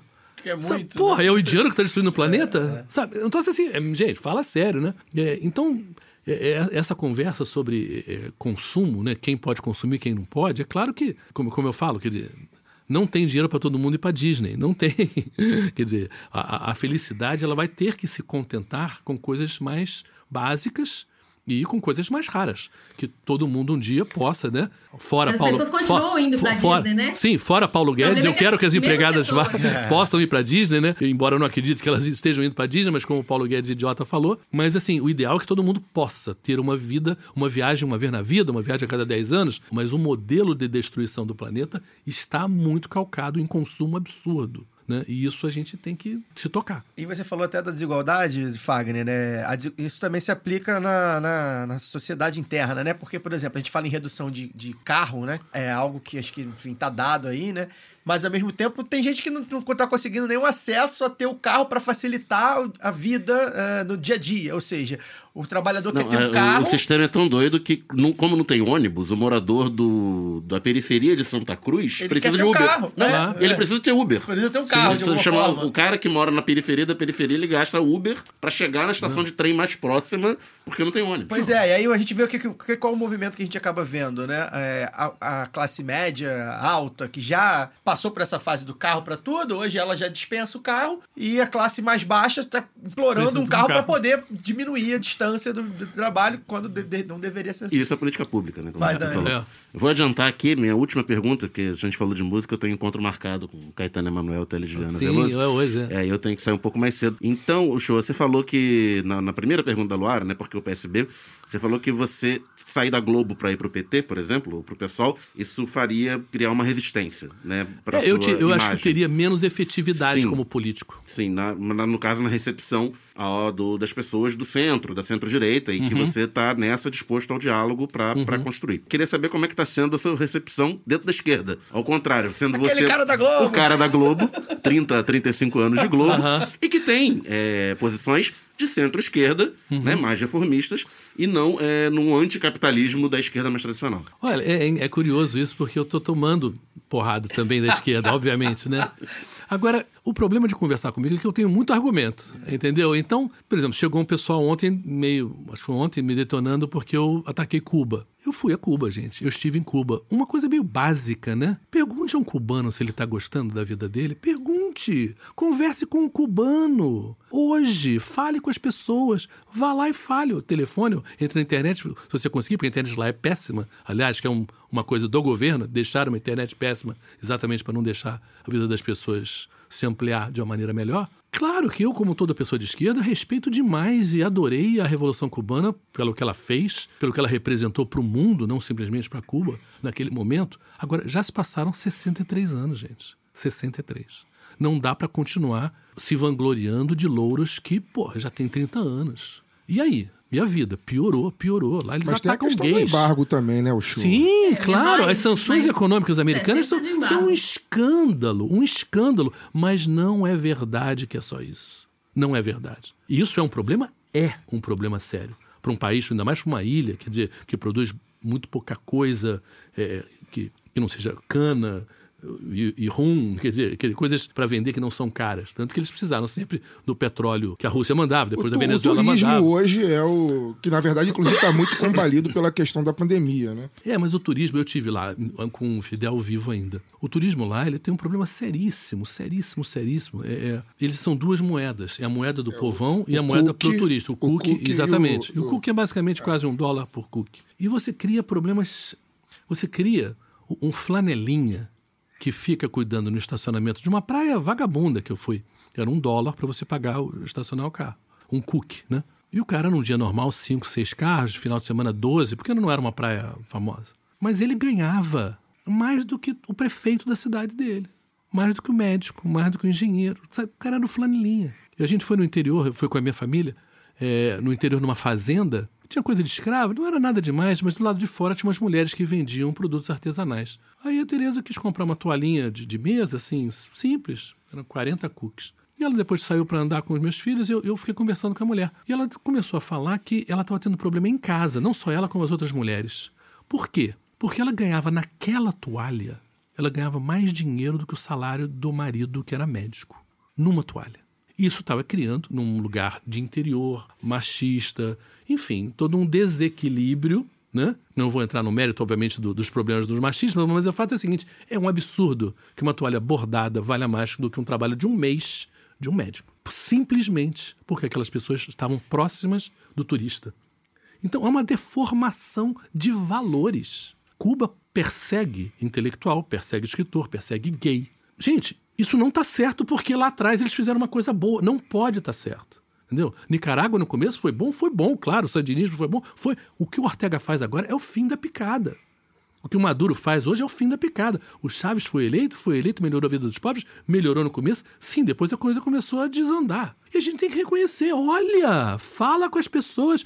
Eu tive na Colômbia fazendo reportagens, numa região bem na fronteira da Venezuela. Cara, o cara falou que tinha mulher se prostituindo por um dólar na Venezuela. Um dólar. Mulher bonita, jovem. O cara, o cara falando, se vangloriando, estava indo lá para comer os venezuelanos. Por um dólar. Venezuela, não sei se você se lembra, um pouco de idade, mas Venezuela teve várias Misses Universo já. São mulheres muito bonitas. Cara, que sociedade é essa que obriga uma mulher a se prostituir por um dólar? Sabe? Ah, só porque é de esquerda a gente vai valorizar isso aí? Não pode. Eu, eu- eu- a minha opinião é a minha opinião baseada em valores muito claros do que, que é decente e o que, que não é decente. E tem coisas indecentes na direita, bem mais, e tem coisas indecentes num, numas coisas chamadas de esquerda, que eu, inclusive, não gostaria mais que a gente continuasse reproduzindo essa conversa. Porque esquerda-direita, hoje, eu acho que é um- quem está a favor do povo e quem está contra o povo. Quem está a favor de democracia e quem está contra a democracia. É disso que se trata. Você acha que a, atual- a democracia, do jeito que a gente conheceu, que a sua geração conheceu, que até um pouco a minha geração, sou um pouco mais novo, a gente conheceu, né? Essa, essa democracia representativa que a gente viu ali na Constituição de 88, que tem um pouco ah, da Revolução Francesa. Você acha Sim. que. Você ainda acredita nela, é isso? Sim, acho que sim. Acho que, acho que a democracia tem mil problemas, né? Claro, é a frase do Churchill, mas é, um, é o melhor dos piores, né? Agora, ela é lenta? Ela é lenta, sim. Se a gente pega uma ditadura, se pega uma China, você, o cara decide fazer, faz naquela hora. Não tem que passar por um congresso, não tem que passar por licitação, não tem que passar por nenhum processo, digamos assim, que, que, que seria natural de uma democracia. Sim, mas ainda que a gente vá lentamente, a gente vai numa direção correta e de respeito à maioria e à minoria. Porque de- democracia não é respeito à maioria, é respeito à minoria também, né? Coisas que a gente não vê em ditaduras. Né? Você vê os rohingyas lá no Mianmar, a gente vê a maneira como a China tratou os uigures, a gente vê na Rússia o que o Putin faz. Que, assim, é muito claro. A perseguição na Hungria aos ciganos. É, é, todas essas coisas acontecem, né? em ditaduras, de uma maneira que é mais difícil de acontecer em democracias. Então, é, eu acho que é muito claro que o modelo que a gente precisa é um permanecer numa ideia de decência do que, que é o certo, o que, que é o errado. É, eu acho que as religiões no mundo, de uma maneira geral, sempre tiveram esse papel de mais ou menos mostrar o caminho do bem e o caminho do mal. É, eu acho que está muita essa religião está sendo muito abusada, a ideia da religião na política, né? Isso começa nos Estados Unidos, não começa no Brasil. Hoje está muito no Brasil também. Né? Há um tipo de evangélico que é obviamente interessado na grana e está abusando de uma mensagem que não tem nada a ver com. Porque Jesus Cristo, gente, Jesus Cristo falou mal de quê? Dos vendilhões do templo. Quem que eram os vendilhões do templo? Quem se aproveitava do templo da religião para se dar bem. Jesus Cristo sempre falou a favor do quê? Dos pobres. Cadê essa, essa prática né, nos religiosos hoje? Enfim, é mais duvidoso. Mas eu acho que o importante realmente, Daniel, é, é- é voltar a pensar que a esquerda também tem que repensar. É, uma das coisas que eu acho muito claras, para ainda mais para quem mora no Rio de Janeiro, é que a esquerda entregou o assunto segurança para a direita.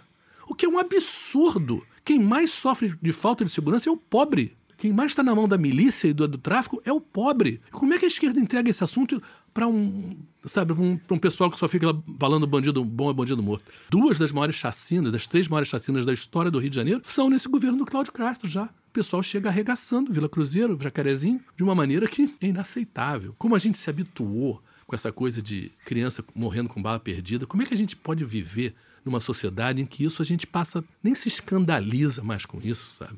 E, e esse assunto é um assunto que tem que ser recuperado pela esquerda. O que, que a gente precisa fazer? Tem que voltar a conversar com polícia militar, voltar a conversar com polícia e voltar a falar, gente, vamos pensar melhor isso aí. Até porque essa- esse papo de mais armas que o Bolsonaro está abrindo, a principal vítima vai ser a polícia. Pô, imagina, a quantidade de arma aumentando, para qualquer policial ir para qualquer lugar vai ter medo de tomar tiro. E aí vai ter obrigado, já chegar tirando. Quer dizer, a esquerda se equivocou em muita coisa. Vamos pegar mais um exemplo do PT, que eu acho que é um exemplo. Quatro dos dez bancos mais rentáveis do mundo hoje são brasileiros. Isso é um absurdo. A gente não tem uma economia para ter quatro dos dez bancos mais ricos do mundo. Não temos mesmo. O que, que é? É um, é, sabe aquele troço que, que até o Ciro fala? Um cartão de crédito cobra 380, 350% de juros aqui no Brasil e 17% nos Estados Unidos. Que porra é essa? Como é que a gente aceita isso? Como sociedade, como é que a gente aceita isso? E tem muita coisa que já estava lá no governo do PT. Então, como a des- a desindustrialização do Brasil, ela começa, naqueles anos do PT, do Lula, foram muito bons, mas o, o Lula assinou certos contratos com a China para vender mais soja e mais ferro, que deixou entrar produtos da China aqui super baratos. Eu fiz matéria na China de fábrica de sapato que as pessoas ganhavam 50 dólares, trabalhavam 14 horas por dia, tinham um uma folga por mês. Como é que você compete com alguém que produz uma um sapato tão barato assim? Mas o Lula abriu a porta para entrar sem imposto. Então, isso tudo, a pessoa falando, eu tenho argumento. Então, a esquerda pode falar? Pode falar. E eu sou de esquerda. Agora, eu acho que a gente tem que repensar o rótulo, inclusive. Eu, por exemplo, me incomodo com o uso da, da bandeira vermelha. Não, gente, essa porra de bandeira vermelha já era, sabe? Isso, isso não representa uma história de sucesso na história do mundo. É uma história de bons sentimentos e boas intenções, mas a prática não é de sucesso. Tem muita coisa ruim também por trás disso. E por que, a gente entrega a nossa bandeira e a nossa camisa da seleção pro pessoal de direita? Por quê? Desde quando esse pessoal pode se arrogar, se chamar de patriota? Eles? Destruindo a Amazônia, fazendo essas merdas tudo que eles estão fazendo? Não, a gente tem que recuperar isso. Então, é é muito, muito tranquilo, às vezes, você tá numa esquerda, numa posição que você tá no teu grupinho, você tá na tua bolha, e você fala uma coisa que o outro quer ouvir, o outro fala que você quer ouvir. Mas a gente não vai avançar assim, não vai fazer um Brasil melhor, não. Antes do Fagner fazer a pergunta dele, despedir do Daniel, que vai lá ouvir o Caetano Veloso. Sempre um bom motivo. Valeu, show. Obrigado. Dani, Valeu. obrigado, Hoje. valeu, bom show, boa Os noite. rapazes de Luar vão me representar aqui no final. É, e você vai Valeu, representar a Daniel. gente no show do Valeu, Caetano. valeu Luar. É. É até bom o, o, o show puxar esse assunto na última resposta pro Daniel, que é, é- é uma. Sabe, show, uma discussão que a, a gente sempre faz aqui, né? É, sempre se pergunta, na verdade, né? O que, que é democracia na prática? Porque eu, por exemplo, tenho um- uma, ideia de que a gente não vive numa democracia. No Brasil, é uma democracia ela pode se dizer em construção, mas ela não é uma democracia. Eu costumo dizer que num país onde as pessoas morrem de fome, não dá para você dizer que existe uma democracia. É, a gente, enfim, tem problemas seríssimos no Brasil. A gente, na verdade, vive muito mais uma ditadura da burguesia do que uma democracia plena. As pessoas morrem de fome. A gente, como você mesmo falou, a gente aqui tem é, o país que mais mata, né, é, é, homossexual no mundo é o Brasil. Índices de Tem gente femi- se prostituindo por índices- um dólar. índices de, de É. feminicídio. A, a questão que a gente, eu, eu particularmente costumo utilizar e conversar nos meus diálogos quando a gente tem esse debate na esquerda, a Venezuela, etc. e tal, eu sempre falo, gente, não existe sociedade perfeita. Cuba tem defeitos, a Venezuela tem defeitos, os Estados Unidos, que todo mundo diz que é a pátria da liberdade, Muitos defeitos. tem muitos defeitos, enfim. Só que a gente tem que respeitar a autonomia dos povos. Assim, quem vai resolver o problema do Brasil é o brasileiro, é o brasileiro, é o povo brasileiro. Quem vai resolver o problema Sim. da Venezuela é o povo venezuelano. E, e Cuba também, enfim, em todos os lugares. E, embargo- e os embargos econômicos acabam atra- atrapalhando sim, também isso. Sim, mas eu queria te puxar para um outro assunto, o, o- que na verdade não é tão outro assunto assim. O show eu queria te perguntar, em 2000 você estava onde? Você estava na Europa? Tava na Europa, em Londres. Estava na Europa, em Londres. É, em 2000 aconteceu o, o primeiro sinal, vamos dizer assim, né, entre os maiores países, do- das maiores economias do mundo, é, de uma certa ascensão da extrema-direita, que foi a, a subida do Jean-Marie Le Pen ao segundo turno contra o Jacques Chirac. Depois de muito tempo, enfim, do pós-guerra, né, se convencionou eh, que extrema-direita, com seus nichos ali de 5% dos votos, 3% dos votos, 4% dos votos, e de repente a França né, chega no segundo turno com Jacques Chirac, eh, teve que mobilizar toda a sociedade, toda a sociedade francesa, onde o voto nem é obrigatório, mas teve toda uma mobilização de direita, de esquerda, de centro, para votar no Chirac, para barrar eh, a ascensão do Le Pen à presidência. De lá para cá já se passaram 22 anos. Eu queria que você falasse como jornalista, como observador astuto que tu é do mundo, né, que você falou 115 países, né? 115 países. A que você, dentro da sua leitura, do seu conhecimento mundial, atribui o crescimento da extrema-direita no Brasil, especificamente? Por que você acha que, diferente da França, nós não conseguimos é, Barrar. barrar a ascensão da extrema-direita, a ponto da gente ter o governo horroroso que a gente tem hoje, genocida, enfim, corrupto, e todos os adjetivos ruins possíveis a gente pode atribuir a essa gente que está no poder hoje. E eu queria que você falasse sobre o papel, se a, se a mídia, se você, como jornalista que trabalhou na, na, na grande mídia durante 40 anos, se você acha que a mídia teve um papel preponderante disso no caso brasileiro. Olha, é, voltando aí, quer dizer, o Jean-Marie Le Pen é um assunto que eu conheço desde a minha primeira Copa do Mundo de 86 no México. Eu cobri o grupo da França e foi a primeira vez que a primeira a extrema direita na França teve mais de 10% dos votos. Foi em 80, uma eleição de 85. E o Jean-Marie Le Pen criticou muito a seleção francesa, que era a seleção campeã europeia, do Platini, aquele timaço que eliminou o Brasil até, porque era um time pouco branco. E de fato. Aí eu fiz uma, uma, uma entrevista com todos os jogadores, era uma época que você entrava em campo, falava com todo mundo, etc. Tal, sobre o que, que eles acharam da. E vários ali eram de origem magrebina, né? Árabe, vários africanos. O Platini mesmo era filho de italiano. E foi uma reportagem muito legal que depois até passou na França. O cara francês que ficou meu amigo quis reproduzir ela, mostrando que não existiria uma seleção francesa do Le Pen, porque a seleção francesa era o que era Só por causa Giroud. do imigrante, por causa da, da liberdade das pessoas se movimentarem. Mas isso foi crescendo, quer dizer, na Europa e na França em em particular, para começar a historinha, a democracia de fato ela é muito frágil e muito vulnerável a interesses econômicos fortes. É, na medida que você, como um empresário muito rico, você pode pagar por campanhas políticas de candidatos que você defende. Pagar, e, e você tem a mídia tradicional do lado da direita. Então, a capacidade de fazer propaganda e defender ideias da direita sempre foi mais forte do que a esquerda. Então, você tem um- uma, uma democracia, sim, francesa, antiga, obviamente super tradicional, mas que ela foi sendo corroída também por dentro. Aí você tem um outro fenômeno que é um fenômeno econômico, que é da globalização, onde empresas e fábricas francesas né, saem e vão para a China. Isso vai criando um- uma quantidade de desemprego, e no caso, digamos assim, se você pega um país como a França, que teve muitas colônias, né? Você tinha muita gente de origem marroquina, argelina, tunisina, e gente do Senegal, da, da África Negra, que trabalhavam em fábricas, que foram para trabalhar em fábricas na França. À medida que essas fábricas vão embora, uma economia que é de indústria vira uma economia de serviços. Então, você vai numa loja e quer comprar alguma coisa, e você, branco, rico, se incomoda de ser atendido por um árabe ou por um negro, de origem negra ou de origem árabe. O racismo fica mais forte. Porque onde antes aquele pobre moreninho estava escondido na periferia, ele agora ele está dentro da cidade, participando da economia de serviço. Isso exacerbou o racismo, exacerbou a desigualdade e causou também um ressentimento a uma juventude de origem de, de países de terceiro mundo. Isso foi criando um problema que abriu para a extrema-direita o uso e o abuso da coisa anti-imigrante e racista. E aí você pegou uma extrema-direita muito inteligente, que acoplou essa mensagem com uma mensagem de protecionismo econômico contra a União Europeia, contra grandes acordos que tiraram as fábricas da França, França para o francês, que é um modelo que o Trump repetiu. America first, né? Primeiro os Estados Unidos. E se você ouve o discurso só econômico do Trump, sem os absurdos, de defesa de, uma, de um trabalho para o americano, é um discurso razoável.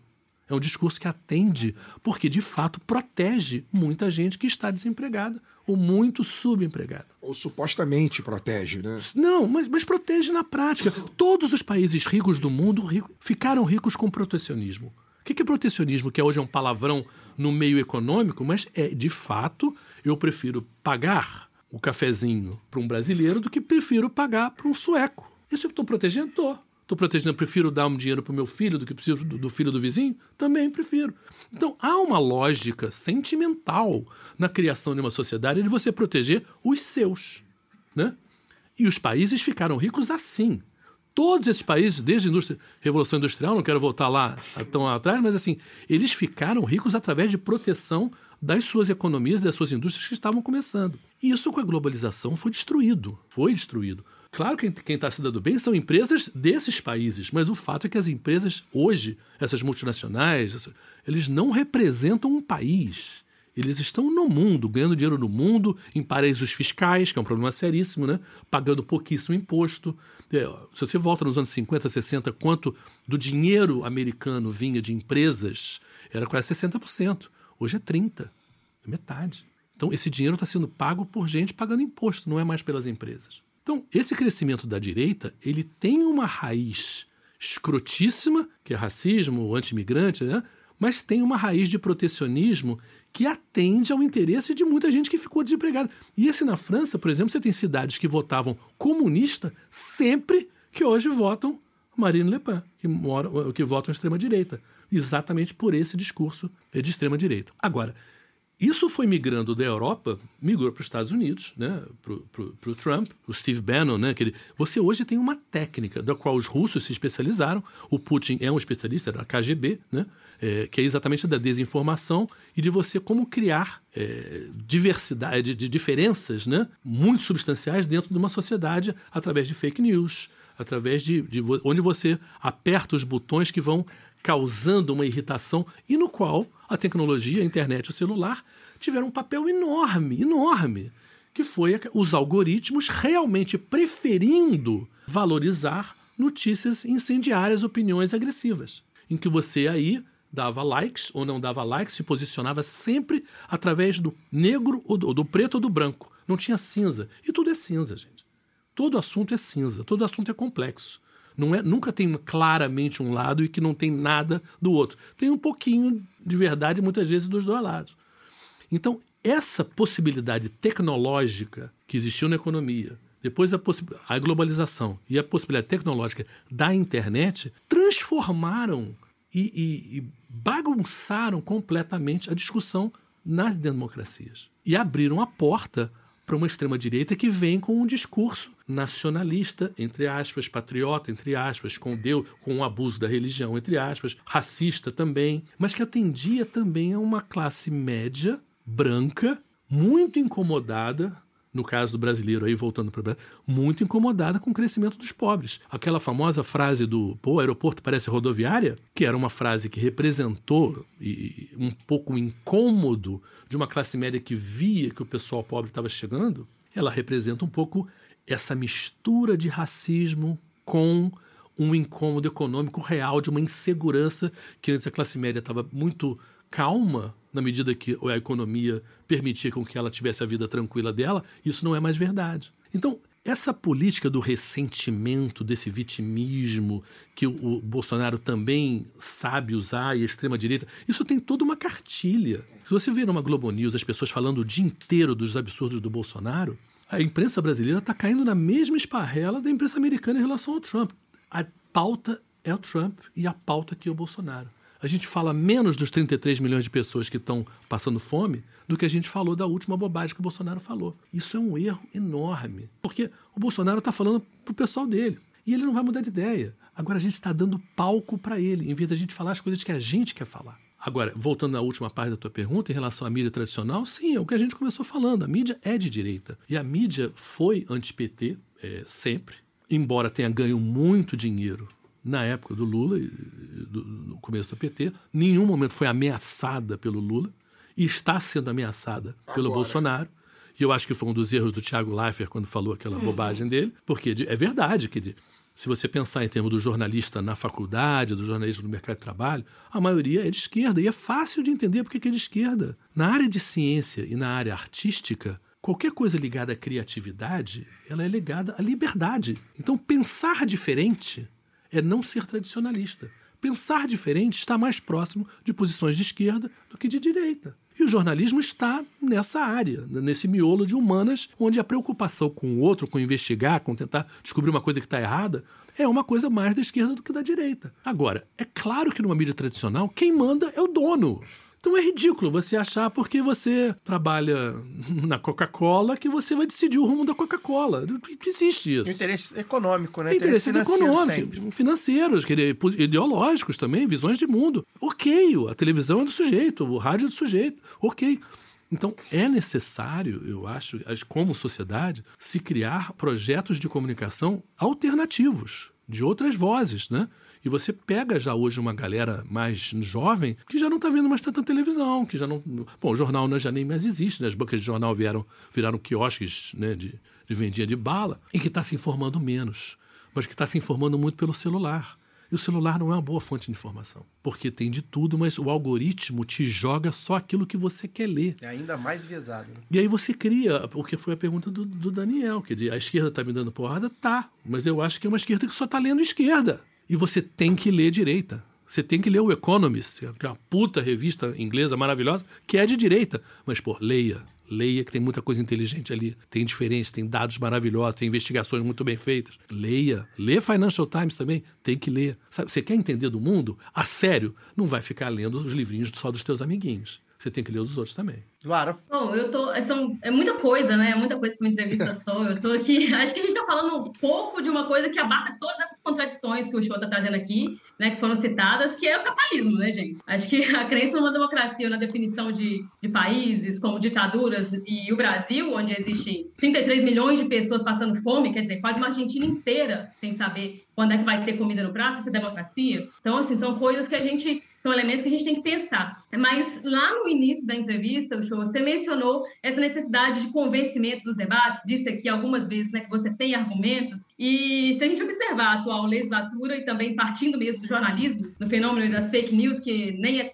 um fenômeno tão novo assim, não dá para a gente acreditar que os fatos bastam. Você acha isso? Eu acho que é, que é preciso, sim, um pouco mais de. Eu vou usar a palavra paciência para convencer, e eu nem estou certa se convencer é o objetivo principal. Então, eu queria saber, assim, como é que você acha, como jornalista e como candidato agora também, é, como é que você acha que a gente pode enfrentar essa loucura que virou um debate cheio de mentiras, de absurdos? Porque eu acho que, eh, também lá no início você tinha falado, né, da responsabilidade que o PT tem na disputa contra, da disputa pela, pela, essa noção de, de- de cidadania, né? E eu, quando você citou as tecnologias, também me veio esse insight, assim, que há uma captura da, da, da ideia de cidadania com, com capitalismo de vigilância, com os nossos dados. Às vezes, a gente está tratando de plataforma, pensa muito na uberização, né? Nos contratos de trabalho. Mas também há, se a gente for pensar, uma uberização dos governos. E isso também é um fenômeno do capitalismo né, avançado, financiarizado, da economia de carbono, se a gente for entrar no lance da, da, do meio ambiente. Então, assim, eu não sei se é o- só o convencimento que vai nos salvar. E aí eu queria saber assim, se você já pensou mais sobre essa coisa, né? Como é que a gente debate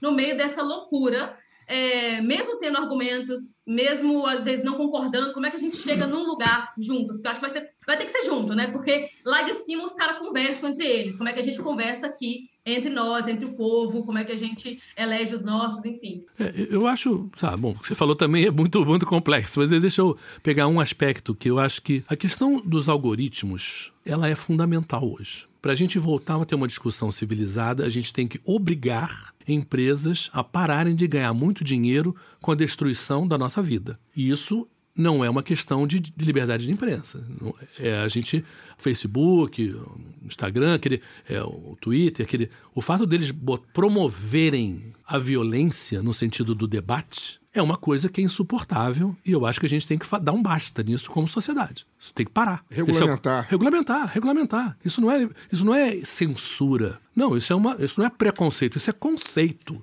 Nós não queremos que alguém ganhe dinheiro destruindo o debate público. Como não queremos que alguém ganhe dinheiro destruindo a Amazônia. É, é mais ou menos isso. Quer dizer, você, você tem que se preocupar com o que você se alimenta na tua barriga, mas você se alimenta com o que você alimenta no seu cérebro. E você não pode deixar que empresas que não respondem a ninguém possam fazer o que fazem. Eu acho que a primeira coisa é recuperar a noção de qual é o nível de debate, de conversa que se pode ter. Então, eu acho fundamental que a gente já invista né, uma discussão política para, digamos assim, botar uma rédea nisso aí. Em relação, eu sou, eu sim, eu não tenho muitas ilusões em relação à questão do capitalismo, porque eu acho que o bicho, gente, gosta de ter a liberdade de fazer o que ele quer, com as capacidades e com o entusiasmo e com o esforço que ele quiser. Então, sempre foi isso que fez com que alguém conseguisse mais do que o outro. Além de talento, além de inteligência e além de educação, claro. Então, as tentativas de você. milionária, por que que eu não consigo?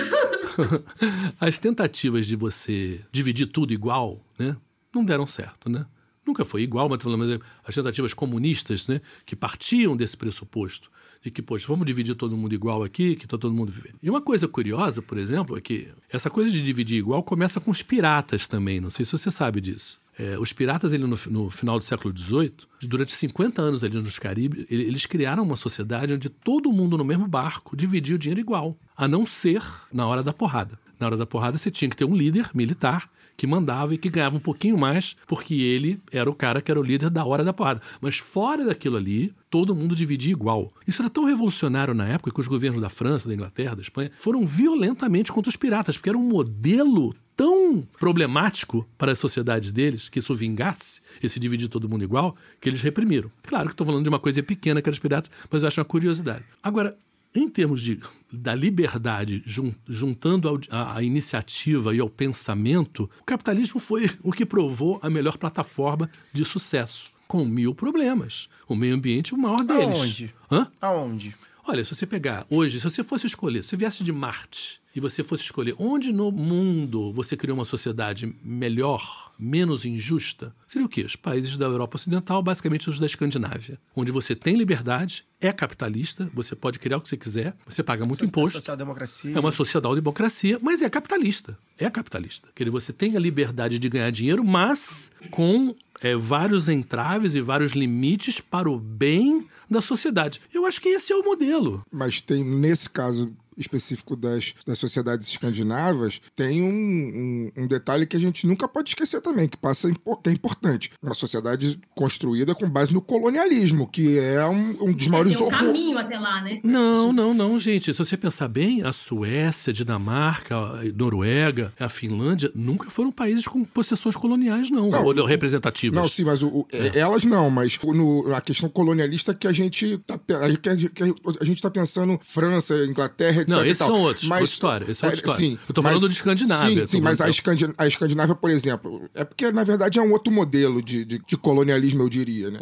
Ah, os suecos vivem com uma, uma qualidade de vida excelente, etc. Eles têm, eles são, têm, tem questão de liderança com, com a questão ambiental e etc e tal. Muita mulher, Sim, né? Muita sim. mulher. Só que, por exemplo, eh, a Norsk, que é uma, é uma Sim. mineradora norueguesa, por exemplo, ela não tá lá na Noruega poluindo o meio ambiente na Noruega, mas ela tá aqui na Amazônia. Sim. Né? Ela Como tá a- aqui. A Terceirização Staten, Island, BH, a né? Staten Oil também, que é a empresa. Sim. Não, gente, eu não tô. Eu, eu falo em relação à política, eu falei, Jesus Cristo não é candidato. Então, não vamos aqui negar erros de várias sociedades. Sim, eu sim. não gostaria de morar na Finlândia. Eu estive na Finlândia. Agora, a Finlândia, por exemplo, é o país que mais. a- A profissão mais valorizada na Finlândia, sabe qual é? Professor, professora. Todo jovem quer ser professor ou professora. Você é muito bem remunerado, muito bem visto na sociedade, e o resultado qual é? É uma sociedade que é, ganha, né? Melhor educação aí todo ano. Está sempre lá na ponta. Sueco, se você pegar pouco tempo para trás, é, começo do século passado, Suécia foi pobre. A imigração de Suécia para os Estados Unidos foi muito grande. E o que, que eles conseguiram mudar tão rápido? Através de democracia, de respeito, de uma coisa de respeito à mulher e de regras, que era o que, que é bem, o que, que é bom para todo mundo. Então, o imposto é muito alto lá, muito alto. Mas você tem tudo também, a sociedade, o governo te provê uma vida, mesmo que você não tenha um sucesso, etc. Tal, mas que você tenha uma vida razoável. O nível de desigualdade é baixo. Não é ideal. Tem problemas de alcoolismo seríssimo nesses lugares. Depressão. Depressão, tem problemas, sim. Mas liberdade sexual é uma coisa que começou lá atrás, era até um clichê, mas, pô, mas é uma coisa importante para a felicidade das pessoas. Então, não estou dizendo que a Suécia não tem o que avançar, que eles chegaram na utopia. Não estou dizendo isso. Estou dizendo que se você chegar de Marte e tiver que escolher onde é que você vai morar, você vai para lá. Você vai, pô, lá é melhor. Lá é melhor. Concretamente, em termos de modelo econômico, gente, eu acho o Brasil melhor. Eu acho o Brasil melhor assim. A nossa maneira de ser, eu acho melhor. Por isso que eu acho que os problemas do Brasil são mais fáceis de resolver do que problemas deles. Porque a incapacidade deles de conversar e de se tocar e de, e de rir é uma coisa que é muito mais difícil de ensinar do que você resolver um problema econômico, entendeu? Agora, dito isso, eu acho que é um pouco ingênuo da gente, vindo da esquerda, de achar que dar uma porrada no capitalismo, e o capitalismo, obviamente, tem coisas horrorosas e a exploração é um pouco a marca do negócio, e a ideia mesmo de crescimento é tão louca. Porque pensa bem, o que, que cresce sem parar? É câncer. Cân- E câncer mata. A gente não pode achar que uma empresa crescer sem parar seja algo razoável. Porque crescer sem parar também é criar um desequilíbrio enorme. É você ter monopólio, né? Então, ter pouca diversidade, aí o cara faz o que quer. Então, também tem que se ter freios em relação a isso. E as sociedades que souberam utilizar esses freios melhor foram as sociedades escandinavas, que são capitalistas. Porque o capitalismo é um motor humano de crescimento. Porque a ambição faz parte de nós todos. Perfeito. O Showa, foi um prazer tê-lo aqui, né? A gente, acho que o papo foi bem amplo, a gente conseguiu conversar bastante coisa. Eu gostaria até de conversar mais de jornalismo. É, voou o tempo, a gente falou de bastante coisa, né? É, até o Emiliano que tá aqui com a gente, brincou aqui que eu tô com meu bonezinho de Cuba aqui. É, a gente, enfim, é, acho que o mais importante pra gente é tê-lo aqui mesmo, pra você falar das suas ideias. A gente, a gente não concorda com todas, Claro. mais, mais, mais além, né? O papel do lado B, o show, e aí os ouvintes talvez novos que, que a sua presença aqui tragam. É a gente dar voz a outros lados que a gente não costuma ver na grande mídia, né? É, Tê-lo aqui expondo suas ideias, os seus argumentos e o que você viu, né? Pra gente é tão importante quanto ter outros lados que não têm o espaço que a gente gostaria que tivesse na mídia. E- esse é o nosso ponto. Então, assim. Trazê-lo aqui é um prazer, por mais que a gente discorde. Assim como a gente gostaria de ver, por, ex- por exemplo, o Elias, que esteve aqui falando de China, no Fantástico, porque o Elias não consegue ir pro Fantástico. Então, aí, e aí, isso a gente recupera muito no quê? No que você falou sobre a comunicação ser alternativa, independente, mais vozes, outros tipos de vozes, né? É, os ouvintes mais antigos do lado B sabem nossa posição de várias coisas. Os mais novos vão conhecer. A gente já convida quem estiver chegando agora pelo show a ouvir de outros lados sobre outros, as questões dos, dos países citados, né? A gente fez programa de Venezuela, a gente fez. E é isso. Nenhuma delas é perfeita, a gente sabe disso. Mas tem outras questões que, enfim, merecem né, serem desenvolvidas. Então, feito esse disclaimer né, que a gente precisava fazer pelo bem da nossa audiência, né? Que, que nos Claro. ouve. É, agradeço muito a sua presença, a gente deseja muita sorte. A gente tem um, um ponto em comum e o lado B já há muito tempo tem, tem falado isso. A gente precisa tirar o Bolsonaro. A gente precisa superar o bolsonarismo. E a gente conta muito com, com você, com o PSB. A gente vai trazer outros quadros do PSB aqui. A gente conta muito com o PT, com o PSOL, é, entre outros que estejam aí alinhados, Essa né? é a tarefa número Essa é um. a tarefa do- número um. Se, o Então, a Brasil, gente- se o Brasil quer voltar a ser considerado um país, na minha visão, e não um pária, ele- a tarefa número um É, tirar o é Bolsonaro. É tirar o Bolsonaro e eleger E- e Lula, não- E, não é só tá- tirar, e não só tirar, mas tirar e punir. Puni-lo de- né? da melhor forma possível. Puni-lo, não só ele, como É. quem financiou esse Exato. horror todo que a gente está vivendo há É, quase quatro anos. né? É. Então, e, e repito, né, o que eu falei lá no começo, pra mim é uma referência, já mandei aqui no grupo do- do- dos amigos, dos primos, eu tô com o show aqui entrevistando e tal. Bom que a gente vai, a gente tá com a expectativa aí de quebrar a bolha, né, como a gente costuma dizer, furar a bolha, trazê-lo. Boa sorte na nova empreitada, a gente conta muito com a, com a sua disposição, com a sua sabedoria pra gente superar isso que a gente tá precisando. Deixa aí seu recado final, deixa seu recado aí nas redes sociais, agora que você virou um É, twitteiro depois de muito tempo, tá É. entrando no Instagram. Aham. Obrigado, querido. Aí, pessoal, é, é Marcos o Show Oficial, né? No Instagram, no Facebook e no, no TikTok. o Emiliano tá me ajudando muito aí. E no Twitter é Marcos o Show Underline. E eu queria só recuperar uma coisinha. Eu acho muito importante essa. Claro, todos nós temos coisas em comum e coisas diferentes. É uma coisa nova no Rio que o Marcelo Freixo está conseguindo fazer, que é trazer todos os partidos de esquerda juntos. Eu acho que a esquerda já perdeu muito tempo não só no Brasil, como no mundo, brigando entre elas. Entendeu? É um, é, um, é um mal da esquerda, essa coisa de você preferir atacar o teu irmão, digamos assim, porque ele não acha o que você acha e ficamos aqui numa rodando em círculos, né? E a direita, né, só passando a boiada. E se tiver que brigar, que brigue depois que tiver no poder, né? exatamente. Igual a gente briga com a, exatamente. com a sua parceira de partido, Tabata Amaral. Claro. Eu prefiro falar mal da Tabata Amaral, Lá ela lá, que algumas coisas ela vai votar com a gente, Sim. do que, né, ter que falar dos outros que não votam em porra nenhuma, Não, né? exatamente, Então, Aí eu exatamente. prefiro que você seja, a gente briga depois do É, que... E eu acho que a gente Tem pautas únicas, eu acho que a gente é o mais importante. A gente tem pautas em comum que a gente É. precisa resolver logo. E, e- e como você falou, quer dizer, a gente tem tantos problemas tão sérios no Brasil É urgente. que a gente é urgente que a gente re- entre no poder para ajudar logo as pessoas. As pessoas não têm condição de ficar esperando anos aí para que a esquerda um dia se acerte. Eu também acho. A gente tem que entrar logo para fazer coisas rápido. E, e lá na frente, aí a gente vai discutir A gente, diferenças quando a gente ideológicas. viajar pra Cuba, que eu quero conhecer, a gente discute. A gente vê- discute, A mas- gente vai, a gente discute Cuba quando a gente Sim. viajar pra Cuba. A gente É. precisa resolver. Mas né? as urgências elas são muito maiores do que as diferenças. Com certeza. Então a gente tem que também, se a gente genuinamente está preocupado com o povo, vamos fazer uma coisa de uma maneira que a gente consiga representá-los fazendo coisas e não simplesmente conversando sobre coisas. parar de matar a nossa gente, dar comida pra nossa gente e o resto depois a gente conversa nos- nas, nas redes, nos folguedos populares. Fagner Torres, boa, não tá feliz da vida com Flusão? Boa noite, querido. Boa noite, agradecer também o show. Acho que assim, é uma experiência que eu, né, eu entrei na universidade em 2001. Né? E demorei um pouquinho para me formar, tal, show, mais do que o tradicional. Eu também eu- demorei seis anos pra me É, eu formar. demorei até mais do que você.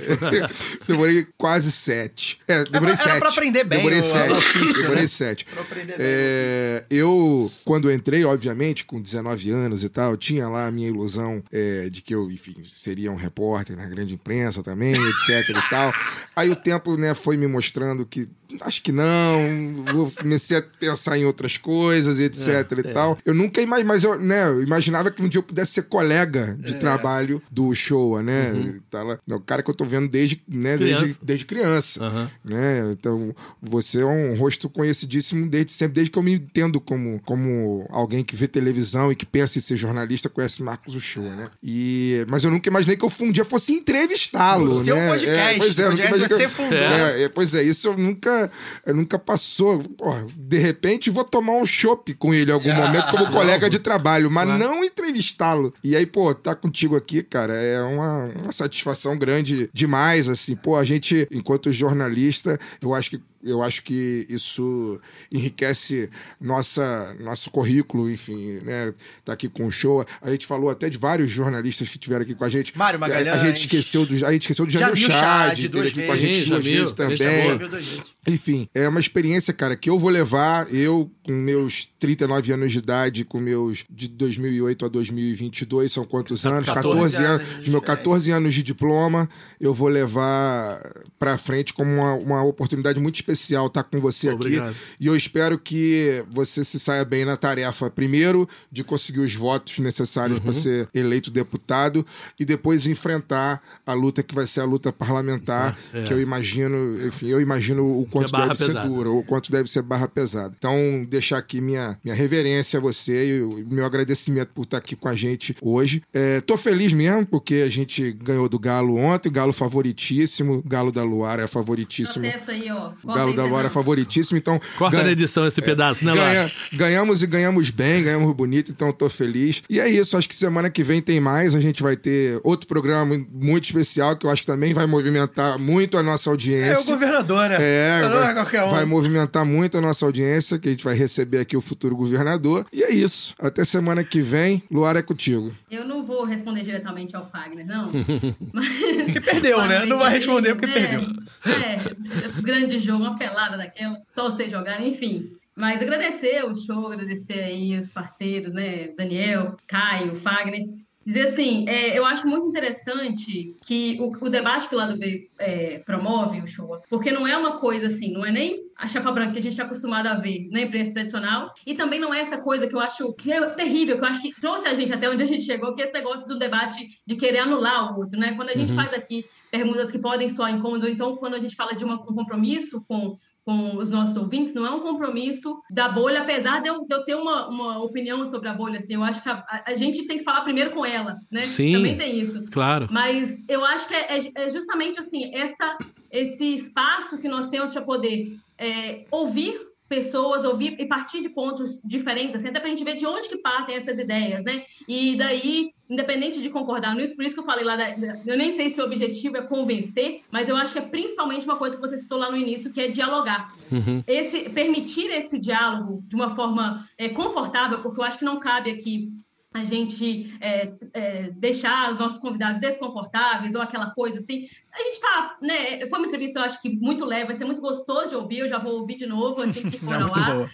E, e quero agradecer, então, a sua presença e desejar boa sorte. Acho que a gente precisa de mais pessoas orientadas é, para, para promover essas mudanças sociais, assim, e que a gente possa se encontrar nas pautas em comum. Eu acho que construir o comum é, é a, a grande o grande desafio que nós vamos ter no Brasil cada vez mais desigual, né? Então, agradecer vocês todos aí é, por essa noite, esse bom papo, essa boa prosa, como se diz em Minas. Aham. É, e até a próxima aí, gente. Saudar, Valeu, é, saudar aí também a decisão, né, de colocar sua credibilidade. Eu acho que isso é, isso é determinante, Uhum. até para a gente ter é, se estimulado em trazê-lo aqui, porque você é uma figura pública muito conhecida e está colocando sua credibilidade em, em jogo, É.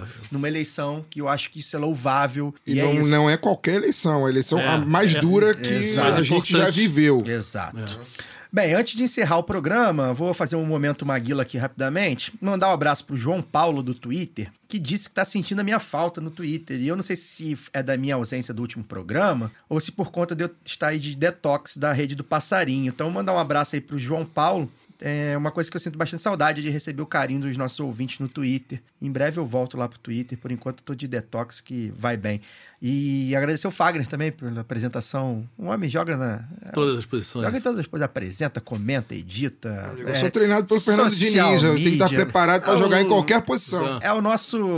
É o nosso Criff. Bem, a gente vai encerrar o programa com a música Centro, do novo álbum Terra de Mulher Bonita, do cantor Felipe Vaz, que conta de maneira conceitual, periférica e urbana um pouco sobre a vida em Duque de Caxias, na Baixada Fluminense, né? É, a gente precisa dar uma atenção aqui essa área, né? Que é muito rica culturalmente e, ao mesmo tempo, tão mal vista, né? Tão abandonada pelos poderes públicos, né? Então, Aliás, posso fazer um parêntese? só faça. Já que você aproveitou para falar Não de Duque de Caxias, é só para aproveitar que você falou de Duque de Caxias, eu quero. ah, eu, eu joguei, coloquei isso no Twitter ontem. Mas eu quero aproveitar que o lado B tem audiência maior até do que o meu próprio Twitter e falar que o que aconteceu essa semana em Duque de Caxias, no segundo distrito, é, ali na, em Saracuruna. Né? A escola municipal Zilda Arns Nelman, que né, dispensa dispensa apresentações quem foi a doutora sanitarista Zilda Arnes, né? É, ela mudou de nome e agora ela leva o nome Escola Municipal Ondina Bolsonaro, né? Que foi uma decisão tomada pela prefeitura de Duque de Caxias, sendo que a escola Zilda Arnes era uma escola de total referência da comunidade, todo mundo sabia a, a escola, né? Todo mundo sa- sabia onde era a escola e conhecia a escola, era uma referência da comunidade. A prefeitura tomou a decisão de mudar o nome da escola para o nome da mãe do presidente, do atual presidente da República, né? Tirando essa referência, sem debate com a comunidade, obviamente, sem debate com a comunidade escolar. Os professores simplesmente chegaram na escola ontem e viram na fachada da escola o nome agora, Escola Municipal Ondina Bolsonaro. Que escândalo, que É, absurdo. é, isso tá tendo uma. Teve uma repercussão. é, o CEP, né, que é o Sindicato dos Professores Caxias, reagiu a, a essa mudança. Enfim, tá tendo uma. Tá tendo uma disputa agora, né? Tem, enfim, uma disputa de consciência. O CEP tá tentando levantar esse assunto para debater o assunto com a comunidade, de, de modo que isso, enfim, é, seja revogado. Eu não sei se vão, se vai conseguir. Enfim, eu não sei se o de repente o Bolsonaro precisa sair da presidência para que as coisas voltem a ser normais, mas, não- mas não é, sabe o show, não é novidade não. É, tem, a, tem a escola da prefeitura, tem, da, tem da uma Polícia outra, Militar. Tem, tem uma escola da Polícia Militar na, na rodovia Washington Luiz Isso. também, do que de pai Caxias, do- nome do que pai trocaram o nome e colocaram o nome do pai do, do, do presidente da República, Percy Geraldo Bolsonaro. Então. Esse é o Washington Reis, né? É o Washington Reis, é o Washington Reis. aí, a gente É, precisa se pois livrar é. dele e aí. ele tá totalmente alinhado com o Cláudio Castro. Deve enfim, vir de deve- vice, talvez, é, tem essa, Senado, essa enfim. disputa. Então, eu quero deixar só registrado, é, só para que as pessoas, enfim, que não viram o meu Twitter, mas que me seguem e que ouvem o lado B e tal, tomem conhecimento dessa, dessa situação que tá acontecendo. Enfim, a guerra também é cultural, né? Ela, Sim, não, é, ela, não, é, ela não é só. É moral, né? É, é, Como é que exatamente. você tira o nome de uma Zilda Arnes pra dar o nome de uma mãe de um cara? Que, Pois que- é. que coisa é essa? Pois é. O que, que a mãe do Bolsonaro fez? Meu Deus do céu. Pois é, um abraço aí pra todo mundo de Caxias, né? Tá, tá precisando se livrar desse cara. Um abraço pra todos da Baixada que nos ouve. Mandar um abraço também pro amigo Daniel Pandeló. E aí é isso, a gente fica por aqui. Semana que vem não tem lá do B do Rio, né? Lembrar que é Corpus Christi, Ah, feriado. é, na outra semana, Estaremos- então, é, verdade. é. Estaremos trabalhador, viu um feriado, trabalhador não trabalha. Aqui é assim. A gente vai descansar, voltamos na outra semana com a presença dele mesmo, o futuro governador do Rio de Janeiro, Marcelo Freixo. Até lá. Eu levantei, ele corta. É isso aí.